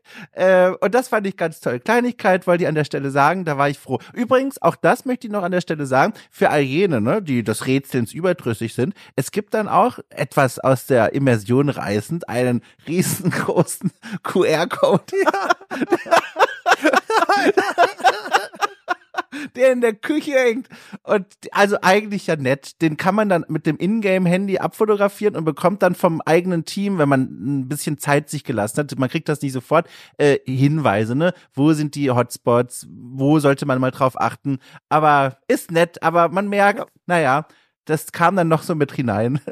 also das ist die, die Abkürzung. Der, ja. der QR-Code, der gibt dir dann konkret den Hinweis, in welchen Zimmern ist diesmal eine Geistererscheinung. Das heißt, ja. du musst nicht mehr durch das Haus gehen und immer gucken, ist hier was, sondern du weißt, okay, da, da und da ist was. Und du musst nur noch hingehen und rausfinden, was ist da. Ja. Ich muss gestehen, das habe ich nach hinten raus gemacht, äh, weil es ja. schneller ging. Ähm, am, äh, man kann das übrigens auch mit seinem realen Handy scannen, den QR-Code, führt auf die Webseite der Entwickler. Oh, ich dachte kurz, man ruft dann da bei Bear an das wäre natürlich jetzt super, aber nein. ich habe auch gedacht, dass sie eine, vielleicht eine Fake-Webseite für die Geisterjäger gemacht haben. Äh, nee, führt aber nur einfach auf die, auf die Entwickler-Webseite. In, in Alan Wake war das, ne? Also ist ein anderes Spiel, aber Alan Wake 2 war das, glaube ich, jetzt zuletzt da. Nee, warte mal, Quatsch. Alan Wake 1, diese Remastered-Version, die ich gespielt habe, vor langer, langer Zeit, da lief man durch irgendwelche Räume bei Alan im Wohnzimmer zum Beispiel. Da gab es QR-Codes und die führten zu ungelisteten YouTube-Videos. Das fand ich aufregend. Das fand oh, ich aufregend. Cool. Das ist eine gute Idee. Das ja. hätten sie hier vielleicht auch machen sollen. Sie haben sogar es gibt so ein, das, ich glaube, sie nennen das so eine Art Making-of. Das sind aber einfach nur Videoaufnahmen, die sie gemacht haben, während sie diese Fotos gemacht haben in dem Haus. Mhm. ist ein bisschen schade. Ich war enttäuscht. Ich hatte gehofft, dass das wirklich so ein kleines kommentiertes Making-of ist, wo sie auch so ein bisschen was dazu erzählen, wie sie das Spiel gemacht haben. Es sind einfach nur so dieses Videomaterial aus dem Haus, ganz viel auch wieder mit so diese, in diesem Nachtsichtmodus und so. Naja naja, also es gibt Texteinblendungen, die ein bisschen Hintergrund erklären, aber es war ein bisschen schwach. Naja, Na aber das, das wäre eigentlich was gewesen, das hätte man natürlich da auch gut hinter diesen QR-Code packen können. Ich finde den QR-Code an sich aber ganz gut. Also, ja. weil, um, um jetzt mal da in die Richtung zu gehen, was für mich dann passiert ist mit der Zeit ist, ich fand das am Anfang enorm spannend. Ähm, aus, aus all den verschiedenen Gründen. Beziehungsweise, bevor ich dazu komme, nee, lass uns noch mal einen anderen Schritt gehen, nämlich, was richtig geil funktioniert hat noch, ist die, äh, ist am Anfang, wenn du in die, das erste Mal in die Nacht wechselst. Du bist da am mhm. Anfang bei Tag und dann gehst du da durch und dann ist es dadurch, dass das alles super hell ausgeleuchtet ist, schon finde ich noch einigermaßen entspannend, gerade vor allem, weil bei mir auch erstmal nur so eine Uhr gewesen ist und ich glaube auch irgendwie so ein Händeabdruck an der Wand oder sowas. Und dann bist du auf einmal bei Nacht in dem Haus und äh, dann läufst du da mit einer Taschenlampe durch, ne, und die Kamera ist in diesem Nachtsichtmodus. Wenn du die Kamera benutzt, wird auch die Taschenlampe ausgeschaltet und du guckst eigentlich nur noch auf diesen Kamerabildschirm und sowas. Und ähm, das fand ich ehrlich gesagt überraschend gruselig. Also dieses ja. Haus ist so extrem banal. Das sind leere Räume, da ist ein Heizkörper an der Wand, da ist so ein, so ein, so ein Kamin, da sind leere Regale vielleicht noch, die in die Wände so eingelassen sind. Ansonsten sind es leere Räume. Das Aufregendste ist, dass da ein Stück Teppich irgendwo rausgeschnitten und aufgerollt in der Ecke liegt. Ne? Und dann dann stehst du da aber auf einmal bei Nacht und du hast diese Geräuschkulisse und sowas und dann sollst du auf, du weißt ja, es gibt quasi da drin, also hier in, de, in dem Falle, hier spukt sozusagen wirklich und dann gehst du da lang. Sie haben auch, was ich ganz clever finde, zu einem gewissen Grade äh, die Geräuscheffekte, wenn du dich durch das Haus bewegst, die sind wie so Red Herrings, ne? also wie so kleine Fehlalarme. Du machst nämlich so Quietschbewegungen selber, wenn du mit deinen Turnschuhen mutmaßlich durch dieses Haus läufst. Dann oder du, du, du verursachst so ein Knarzen auf dem Boden, wenn du da langläufst. Und du bist ja aber die ganze Zeit darauf gepolt, darauf zu achten, ob du Schrittgeräusche hörst, die da nicht hingehören. Und das heißt aber bei der Fortbewegung denke ich dann immer, oh, das klang wie das Quieken einer Maus. Äh, es gab doch den Geist, der so klingt, äh, wie als wären Ratten in den Wänden. Hatte mir doch die Anleitung gesagt, aber dann stellte ich fest, dass das Quietschen meiner Turnschuhe, was ich hier für Mäuse gequieke gehalten habe. Aber ich fand es nachts erstaunlich enervierend. Also weil die Grafik ja ein, im Grunde genommen wirklich auch realistisch ist. Fotorealismus, diesmal im wahrsten Sinne des Wortes. Endlich mal, ja. ähm, ich konnte mich da sehr stark reinversetzen in die Idee, jetzt wirklich in diesem Haus allein bei Nacht rumzustehen. Und das, das war creepy in sich. Ja, und auch deswegen, er unterstützte das komplett. Auch nochmal, ne, wir hatten es schon beschrieben, wegen des Grundrisses des Gebäudes, die vielen toten Winkel, man kommt rein. Es gibt jetzt schon drei Orte, wo jemand stehen könnte. Man wird es gar nicht sehen, obwohl man schon im Haus drin steht. Und es gibt noch ganz toll, also ist ja dann wohl ne, Leistung des Architekten, der Architektin, aber haben sie Glück gehabt mit der Hauswahl. Es gibt noch so Ecken im Haus, die ich schon am Tag, am ersten Tag gesehen habe, die mir nicht mehr aus dem Kopf gingen. Ich muss vor allem denken, mh, mm, das ist in einem Raum, den man zu Beginn noch gar nicht betreten kann, mit roten Wänden, mit so rosa Wänden. Da gibt es, äh, da gibt es ein kleines, äh, einen kleinen Balkon, der von diesem Raum rausgeht. Der Raum selbst ist auch nicht groß, über den kann man nur in eine Überwachungskamera reingucken zu Beginn. Und der hat unten links so eine Art kleine Wandtür, durch die man so durchkriechen könnte. Und die ist so halb, also zu einem Viertel geöffnet. So ein kleiner Spalt ist die geöffnet. Und die hat sie in meinem Kopf eingebrannt, weil ich immer dachte, naja, wenn wir jetzt plötzlich so einen Twist haben sollten mit, ne, wie in Amerika, da wurden Leute zwischen den Wänden und, und irgendwelche, oder Obdachlose haben sich da ein, einquartiert, der sitzt da vielleicht drin und wartet, bis es dunkel wird. Und das hat mich auch nicht mehr losgelassen. Das hatte ich auch im Kopf. Übrigens auch sehr schön. Bei meinem ersten Nachtbesuch hatte ich die fantastische Dramaturgie. Tagsüber harmlose Dinge, ne, wurde mal geschubst, hab mal äh, ne, so, so Kleinigkeiten nur erlebt, die, die Strichzeichnung an der Wand. Beim Nachtbesuch ging ich in das Vorraum, äh, in den Esszimmerbereich, wirklich der erste Raum in diesem Gebäude, hole meine, mein, mein, mein Hitzestrahler daraus und sehe um mich herum am Boden also maßlos viele Handabdrücke. Und da bin ich richtig erschrocken. Also ganz viele Handabdrücke, die dann an Boden entlang die Wand hoch bis zur Decke gehen und dann plötzlich aufhören. Und das war von der Dramaturgie her perfekt, weil das so richtig eine Steigerung war zu dem, was ich vorher gesehen habe. Es war richtig schlimm. Es war richtig schlimm. Ja, ich hatte das auch, ich weiß gar nicht, ich glaube, es war erst die zweite Nacht oder sowas. Aber ja. da, also die Handabdrücke, die dann vor allem sich auch an der Decke wiederfinden, ja, die ja. fand ich auch relativ cool. Das war sehr wirkungsvoll. Und wie gesagt, also es war am Anfang, war, also das Spiel funktioniert extrem einfach nur über das eigene Kopfkino. Und gerade zu Anfang hatte ich da echt eine äh, ganz er erstaunliche Anspannung ähm, würde auch sagen, also ich bin da ganz bei dir, man sollte das wirklich so ein bisschen unterstützen, also ne, wenn man das mag, ja. indem man das wirklich komplett weg, sich wegisoliert über Kopfhörer und es am besten auch so ein bisschen im Dunkeln spielt. Weil man sich dann, finde ich, viel besser auch in diese Situation reindenken kann. Und ich fand dann, also am Anfang fand ich den Wechsel in die Nacht extrem unangenehm, weil ich dachte, so, äh, das ist jetzt aber atmosphärisch ein bisschen dicht, das mag ich nicht. Können wir es nicht hell lassen? Können wir nicht mehr Licht anmachen? Was ist denn das, ne? Also dadurch mit der Taschenlampe durch das Haus zu stolpern und sowas, das war wirklich spannend, weil ich nicht wusste, was mich erwartet und ich habe mir ganz schreckliche Dinge ausgemalt. Das Problem, ja. das dann halt eingetreten ist, ist, ähm, es gibt diesen Katalog von Erscheinungen äh, und es gibt diese, dieses, dieses äh, Instrumentarium, das du da zur Hand hast. Und das geht dann halt Tag nach Tag nach so weiter. Und nach hinten raus ich bin da durchgelaufen und habe halt gesagt, alles klar. Erstmal mit der Kamera, zip, zip, zip, zip, okay, äh, dann haben wir jetzt schon mal den ersten hier, so, jetzt hier Infrarot, bla bla bla bla. Also das war dann so Routine. Ich, das, ja. was für Horror schlecht ist, ist Berechenbarkeit. Und ja. du hast eben diesen Katalog an Geistererscheinungen, andere gibt's nicht. Du hast dann festgestellt, wenn in einem Raum Geistererscheinung X ist, ist da sonst nichts.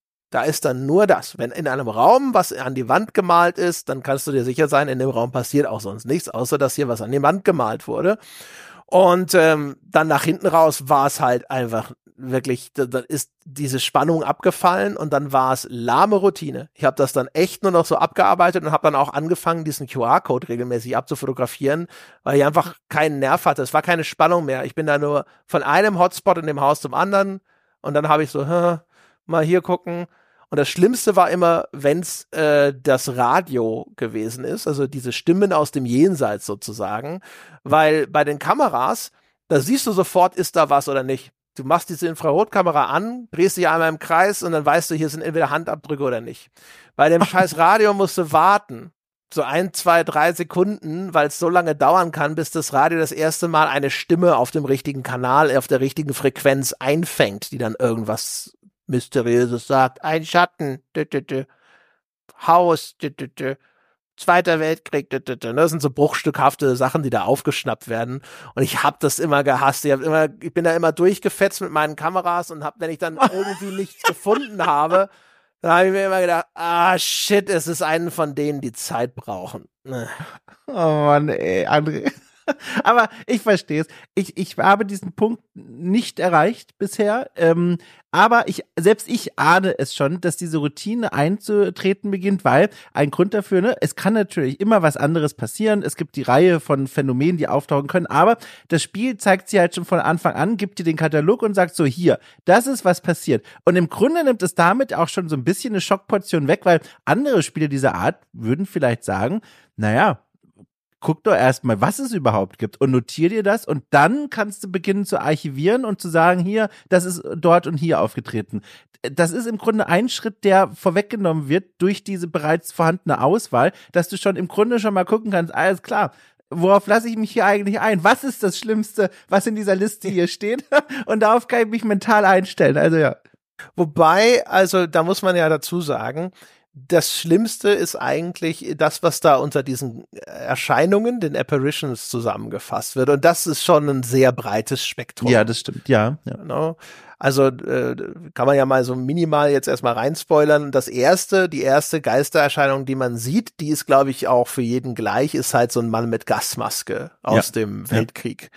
Ja. Und äh, dann nach hinten raus, es gibt nach hinten raus, gibt es sogar ein richtiges Monsterchen. Ähm, also von daher, ich sag mal, da gibt es schon, je nachdem, wie zart beseitet man ist, wird's nach hinten raus dann sogar das Monster ist schon einigermaßen erschreckend und gruselig gemacht, zum Beispiel.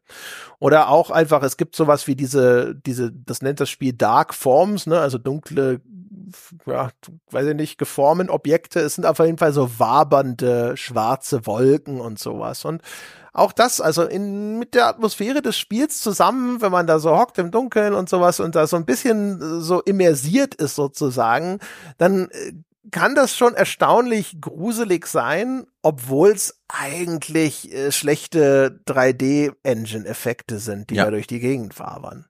Voll. Ja, das, das Kopfkino ist ja ein ganz wichtiger Mitfahrer, Co-Pilot, der dafür sorgt, dass die Stimmung wirklich auch angespannt bleibt. Ich habe dann auch wirklich bei mir gemerkt, manchmal hatte ich so das Gefühl, ich kann mich jetzt in meinem Kopf bewusst entscheiden, spiele ich das jetzt wirklich wie ein Spiel, das durchzuspielen gewollt werden möchte, oder lasse ich mich wieder auf diese Fantasie ein und bleibe in dem Raum, ne, scanne nach Frequenzen und lasse mir die Zeit. Aber also man muss schon aktiv sich so ein bisschen bändigen, habe ich das Gefühl, bevor man dann zu so einer, zu so einem Effizienzspielen wird.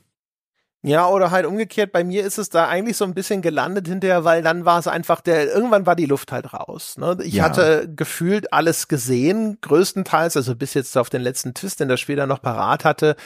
Ähm, und es bleibt dann auch wirklich ganz lange Zeit bei diesem Standardkatalog. Und den kennst ja. du dann. Du weißt exakt, was dich da erwartet.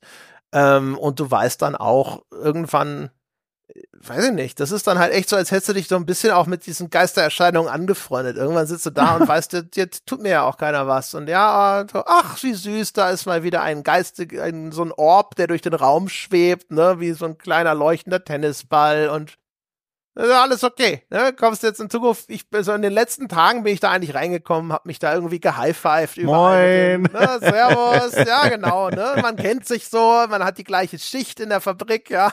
Und dann, dann macht man halt dann mal schnell fertig und sagt so, hier Kollegas, guck mal, habe ich protokolliert und alle sagen, oh, du bist ja ganz klasse. Dann sagen sie auch immer das gleiche Sprüchlein auf. Am Anfang ist das ja auch alles noch neu. Ne? Du kommst da an und sagst so, hier, das habe ich protokolliert, liebe Kollegen. Und dann sagen die, oh, Du hast also einen Tapper, also einen dieser Geister, die an die Tür klopfen, entdeckt. Mensch, gut gemacht, ja. Oder oh, der äh, einen von diesen heulenden Geistern, also diese Schluchzen, ne, äh, dann sagen sie, ah, das ist ja eine ganz klassische Geistererscheinung. Und am Anfang ist das alles sehr nett, aber wenn du das das dritte Mal hörst und sie genau das gleiche im gleichen Tonfall sagen, dann ist es auch eher so ein bisschen wie beim Amt zum Stempeln gehen. Oder man ist im Limbo. Man ist im Limbo. Ich arbeite bereits an diesem Beitrag im Ghost Subreddit, dass wenn man in dieses Haus reingeht, plötzlich man sich in einer Art Parallelwelt befindet, in der man nur noch den Hall der Echtwelt zu hören bekommt. Ne? Und deswegen kommen die immer gleichen Tonfragmente bei uns an. Ja, nee. Ja.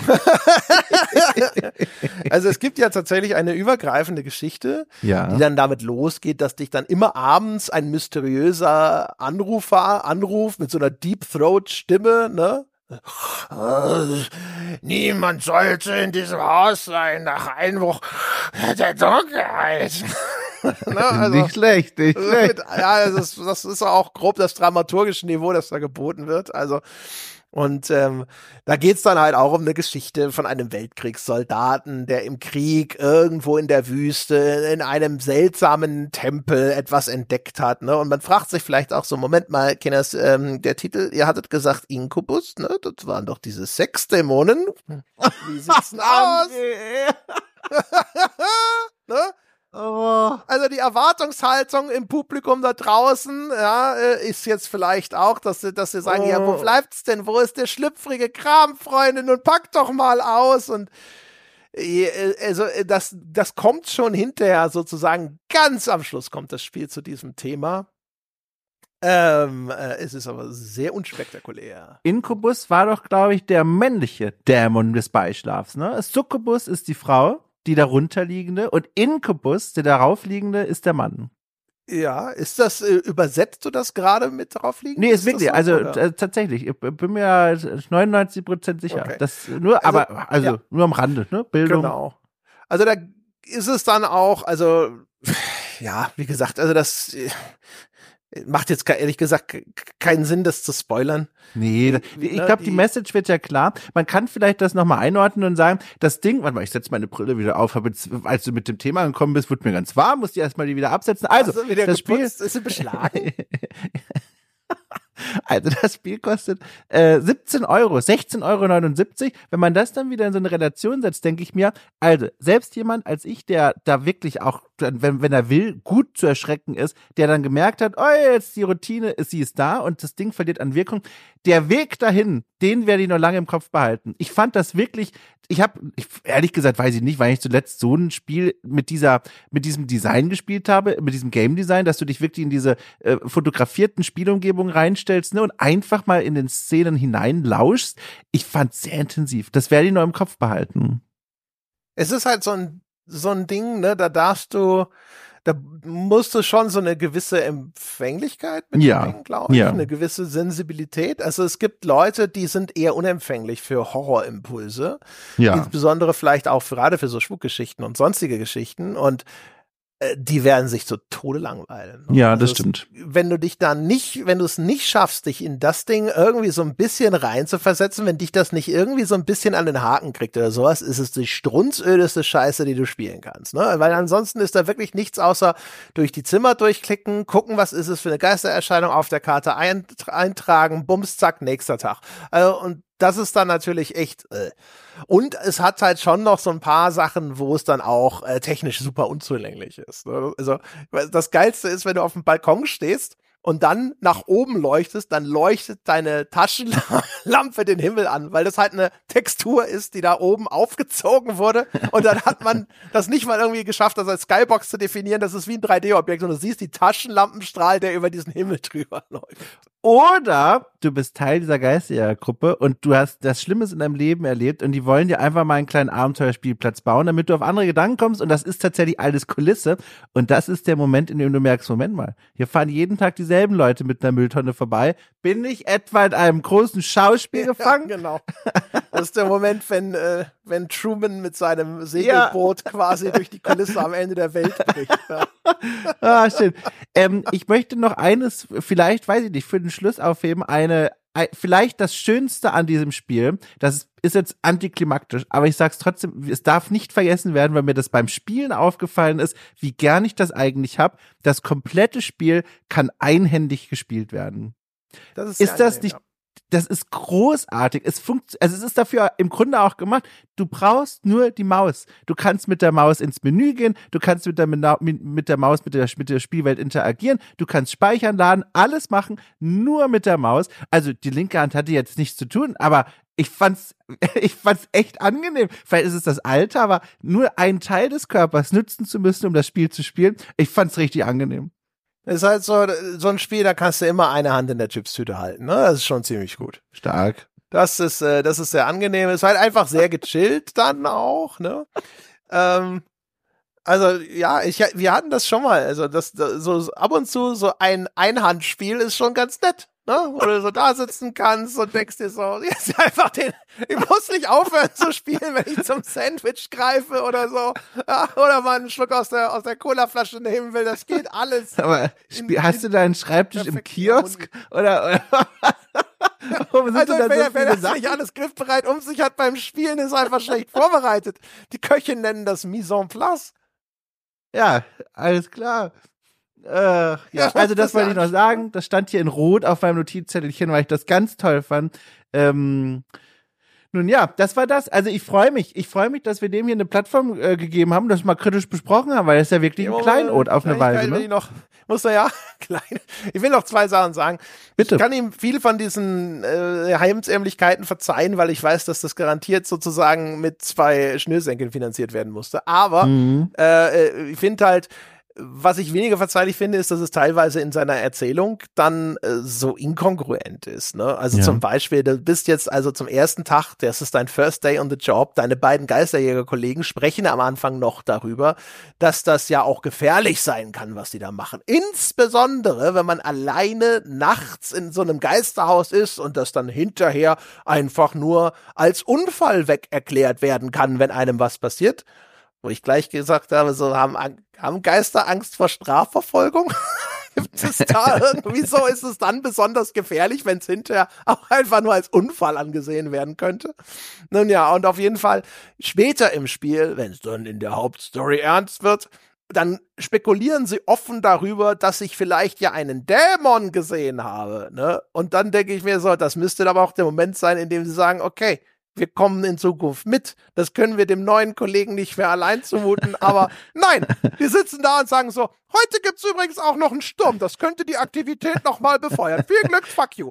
Also, Ehrlich gesagt würde ich das genauso machen. Ich würde dann auch nicht sagen, ich komme jetzt vorbei, sondern, oh, ja, also, heute Samson ist ganz nicht gut. Ja, heute habe ich gar keine Lust, sorry.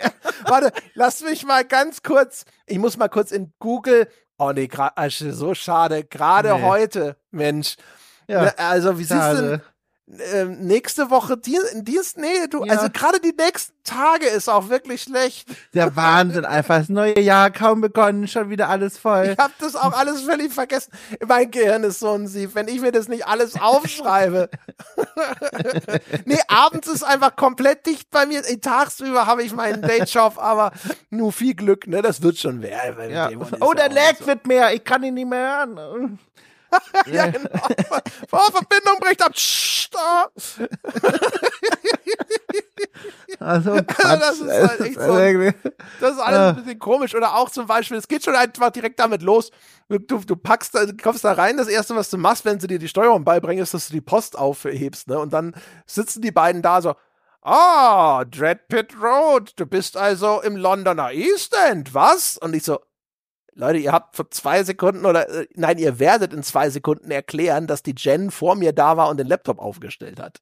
Ihr wisst, wo das ist. Die Adresse habe ich von euch. Was ist denn da? Und alle so, ach, da ist das. Na sowas. Und denkst du so, hä? könnte fast sagen, äh, gruselig, wie inkonsistent das erzählt wird. ja, genau. Das genau. setzt die Stimmung. Wo ich nicht sicher bin, ob es Absicht ist, ist, dass auf dem Überwachungskamerabild, das man hat, nach außen dein Van nicht zu sehen ist, obwohl der jedes Mal am Anfang zu sehen ist. Oh mein Gott, ich ohne Witz, die, äh, da kannst du so eine Deep Theory draus machen, dass das wirklich wie so ein Silent Hill Städtchen ist, in das du da reingefahren bist und bist einmal weg. Oh da, das geht aber auch immer. Ne? Man kann sich immer irgendwas äh, zusammenspinnen, das, das die Lücken füllt, die gelassen wurden. Ja. Ich, ich, ich muss kann die Minuspunkte auch, wieder wegkriegen also die Leute, die, weißt du, die Leute, die hier bei uns die Fenster eingebaut haben, haben ab und zu halt so Löcher in die Wand geschlagen und haben die dann Was? notdürftig mit Silikon zugekleistert. Also jetzt bei uns hier, real in meiner. Ach so, meiner ich dachte schon, was für ein Level war das denn? Als wir neue Fenster gekriegt haben, ne? Das kann äh, Schlamperei gewesen sein. Äh, ich kann mir aber auch äh, vielleicht irgendwie was dazu ausdenken, dass die gedacht haben, Silikon vertreibt böse Geister ne, und hält Vampire draußen. Oder es lockt böse Geister an und das waren die Kann Bösen. Ich, ich habe ihnen hervorragendes Trinkgeld gegeben, das würden die mir nie antun. Aber Trinkgeld gibt's ja immer erst am Ende, da waren die Löcher schon gesetzt. Die können ja nicht mehr, genau. also, können, können ja nicht mehr sagen, oh, Herr Peschke, wir würden noch mal kurz hoch, ja. Vor der Tür dann auf einmal, ne? Dann so, verdammt, der war doch nicht so ein Arschloch. Ja, jetzt ist es ja, zu spät. Naja, ne? schade drum. Es ist echt blöd, wenn er dann gefressen wird. Na, was soll man machen? Das, das nächste Mal sind wir vielleicht ein bisschen vorsichtiger. genau, und ich äh, möchte noch vorwarnen, am das, äh, ganz am Schluss fällt dem Spiel dann auf einmal ein, dass es ein Rätselspiel sein möchte, nachdem es für die ganze Zeit vorher einfach wirklich, ne, also von den Spannungsmomenten jetzt mal abgesehen, aber gameplaymäßig ist halt einfach so ein gechilltes Durchgeklicke. Und dann auf einmal am Schluss sitzt das Spiel da und sagt, jetzt rätseln wir aber. und das war, das war sehr, seltsam, wo du dann auf einmal irgendwie Objekte finden musst und kombinieren musst und da gibt's dann Hinweise, die da irgendwo äh, so richtig wild in die in die Welt geschissen wurden und es ist sehr sehr lieblos, ehrlich gesagt. Also das war der der ganze Abschluss war ein bisschen enttäuschend, muss ich schon sagen. Ich, äh, da muss ich gestehen, an dem Punkt bin ich nicht gekommen, weil ich stehe da irgendwo noch im ersten Stock gerade, mitten im Spiel und scheißen so mir in die Hose. Pfütze immer noch, ne? Ja. ja. Naja, aber ja. Naja, schön. Naja. Also es war nicht ganz so äh, die das große Wiedersehen mit dem äh, Jonathan Boakes und seinem Spiel für mich, das ich mir so vorgestellt habe. Ne? Also das Lost Crown, gut, das ist jetzt auch schon lange her, aber das habe ich in deutlich besserer Erinnerung. Hatte für mich auch die interessantere Lore, hat besser funktioniert, fand ich gruseliger, fand ich spannender, fand ich beeindruckender insgesamt. Auch tatsächlich gefühlt mit mehr Aufwand produziert. Aber. Und auch mehr Sex übrigens, ne? Dürfen wir nicht vergessen. Mehr Sex? Na, Dance of Lore, den, den Schundroman da. Dance of Lore? Ach so, der, ach so, der andere. Ja, das, was klar. du da. Klammerschluss, ja, dieser Podcast ist rund. Das, was dir dein, dein Google-Assistent da noch schnell irgendwie ins Ohr ja. geflüstert hat. Ne? Danke, Siri. Ähm, ja, ja, natürlich, das gibt's natürlich auch noch. Ja, also auf jeden Fall. Ist das empfehlenswert? Dom? Also, wenn man diese, also ich bin da ganz klar, das ist eines dieser Spiele, das nicht über die komplette Länge empfehlenswert ist, wie, äh, sagen wir ein Baldur's Gate 3, das war ja wirklich, ne? Aber ich finde, es passieren Dinge, die bleiben bei mir im Kopf und die waren mir die 17 Euro wert, ohne Witz, äh, dieses Erleben in dem Haus, diese Erfahrung, diese Experience und dieses Spiel, das einem auch wirklich sagt, du, jetzt mach doch mal ruhig, der Van wird eine Zeit lang brauchen zum Einparken, du wirst eine Zeit lang brauchen, bis du die Phänomene entdeckst. Das war eine Art von entschleunigtem Gänsehautspiel. Ich fand's ganz toll toll und intensiv. Ich werde daran noch gut zurückdenken und deswegen für mich auf diese Weise ist es eine Empfehlung, aber wir haben es ja auch schon herausgearbeitet. Es gibt da draußen die Leute, die wissen auch von sich selbst, die optimieren sehr schnell so eine Spielweise und die springen ins Erdgeschoss rein, wie früher bei Call of Duty mit dem Scharfschützengewehr und drücken schon den Abschuss bei ihrer Fotokamera und ne, 360 Grad No-Scope Wärmedetektor die werden das Spiel nicht genießen, das sage ich jetzt schon. Aber für alle, die da so ein bisschen, ne, ich sag mal, empathischer rangehen und sich darauf einlassen, ich finde es empfehlenswert, bis, bis zu einem gewissen Punkt eben, aber bis dahin ist es toll. Ja, also ich glaube, wenn man jetzt, wenn man, wenn man jetzt in sich geht und wenn man über sich selber sagt, so, wenn ich ehrlich zu mir bin, bin ich schon ein ziemliches Schisshäschen. Na, dann Alter, ist das, das euer Spiel. So das wollen wir das aber nicht frame, oder? Wollen wir das, das so frame? Klingt doch total süß. Schisshäschen, Na, Schisshäschen, weiß also, ich Finde ich schon. Ich meine, Na, was ist niedlicher ja. als ein kleines, süßes Schisshäschen, das irgendwo auf der Wiese sitzt und an seinem Mörchen knabbert. Das verschicke ich irgendwie immer als Gift an meine Freundin, wenn es ihr mhm. mal schlecht geht. Also, ähm, da weiß ich nicht. Das finde ich ist kein negatives Framing. Ich sag ja auch, ich gehöre manchmal dazu. Ne? Also, manchmal, gesagt, wenn, Ja, je nach Situation. Es gibt Situationen, ja. da bin ich sehr schisshasig, in anderen nicht. Ne? Und hier hat's echt am Anfang hat's schon so ein bisschen geknistert zwischen mir und dem Spiel, aber dann war irgendwann war der Ofen aus. Ne? Also für mich Na ist es dann richtig abgesoffen und es war dann am Schluss wirklich einfach nur noch so ein ödes Durchgeklicke und sowas. Es war dann erzählerisch ein bisschen enttäuschend. Ich tue mich, glaube ich, schwer, damit das tatsächlich jetzt irgendwie als eine Empfehlung auszusprechen. Was ich aber festgestellt habe, ist, es ist eine coole Blaupause eigentlich für ein Spiel, das sehr, sehr effektiv sein könnte. Es hatte ja. Momente, in denen hat es erstaunlich gut funktioniert. Ähm, es ist wieder ein Titel, der super viel rausholt, dafür, dass er eigentlich so wenige Mittel erkennbar zur Verfügung gehabt hat. Und das finde ich schon relativ anerkennenswert. Das ist schon ziemlich cool. Wenn man mal so einen Blick drauf werfen will, auch, ne, was ist denn alles möglich, wenn man nur kreativ ist, ne, und versucht sozusagen mit wenigen Mitteln sehr viel zu erreichen, dann ist das schon ein ziemlich cooles Beispiel dafür. Und so in den Kategorien kann man schon sagen, ist es sein, ist sein Einstiegspreis wert. Ja. ja. Kann man auch als vorbehalten. Ja, kann man als Kompromiss ja auch einfach mal auf die Wunschliste packen und gucken, wann es mal im Sale auftaucht, ne? Geht ja auch noch. Ja, ähm, genau, das geht auch ja. noch. Oder wie gesagt, also das ist halt echt so ein Ding. Ihr kennt euch doch. Ihr wisst doch selber, ne? Ihr wisst, ihr habt, äh, keine Ahnung, vor Jahren habt, äh, weiß ich nicht, Gone Home gespielt und habt da schon irgendwie nach der Hälfte abgebrochen, weil das Haus war zu gruselig. War auch gruselig. Was und soll dann, das denn? ne? Dann äh, äh, würde ich sagen, auf geht's. Ne? Da ist äh, eine, dieses Spiel ist dann schon fast schon eine Herausforderung, die da draußen hm. auf euch wartet, würde ich sagen. Okay. Der Rest. Hört, hörte gerade übrigens ein Rauschen der Leitung. Ohne Witz, also das meine ich jetzt ernst. Ich geh mal zu deinen Silikonlöchern da jetzt. Wir, wir brechen jetzt hier ab, ne? Äh, und gucken mal, was es da gerade auf sich hat. Das sind doch Schutzlöcher. Ja, das ist eine Oder? Theorie. Eine Theorie. Sehr schön. Also, in jedem Falle, ne, egal welche Sorte Häschen ihr da draußen seid, vielen Dank, dass ihr heute mit uns über diese Wiese gehoppelt seid. Äh, wenn ihr Lust habt, könnt ihr mit uns über dieses Spiel im Forum diskutieren, forum.gamesforscast.de. Ne? Vielleicht wollt ihr zu diesen 28 Reviews ja ein 29. hinzugefügt haben. Wer weiß das schon. Ähm, und äh, wenn euch die Folge gefallen hat, es wäre super nett, wenn ihr uns unterstützen könntet. gamespodcast.de slash abo, patreon.com slash auf ein Bier oder einfach direkt aus der Apple Podcast App heraus. Das wäre ganz famos. Dann können wir nämlich noch mehr über noch mehr Häschen sprechen in der Zukunft. Und äh, was habe ich noch vergessen? Ach so, ja genau, die die wohlwollende äh, Bewertung unseres Tuns, das Weiterempfehlen des Podcasts, das äh, wäre einfach ein Liebesdienst an uns und an dem, was wir hier so machen. In diesem Sinne, das war's von uns für diese Woche und wir hören uns nächste Woche wieder. Bis dahin.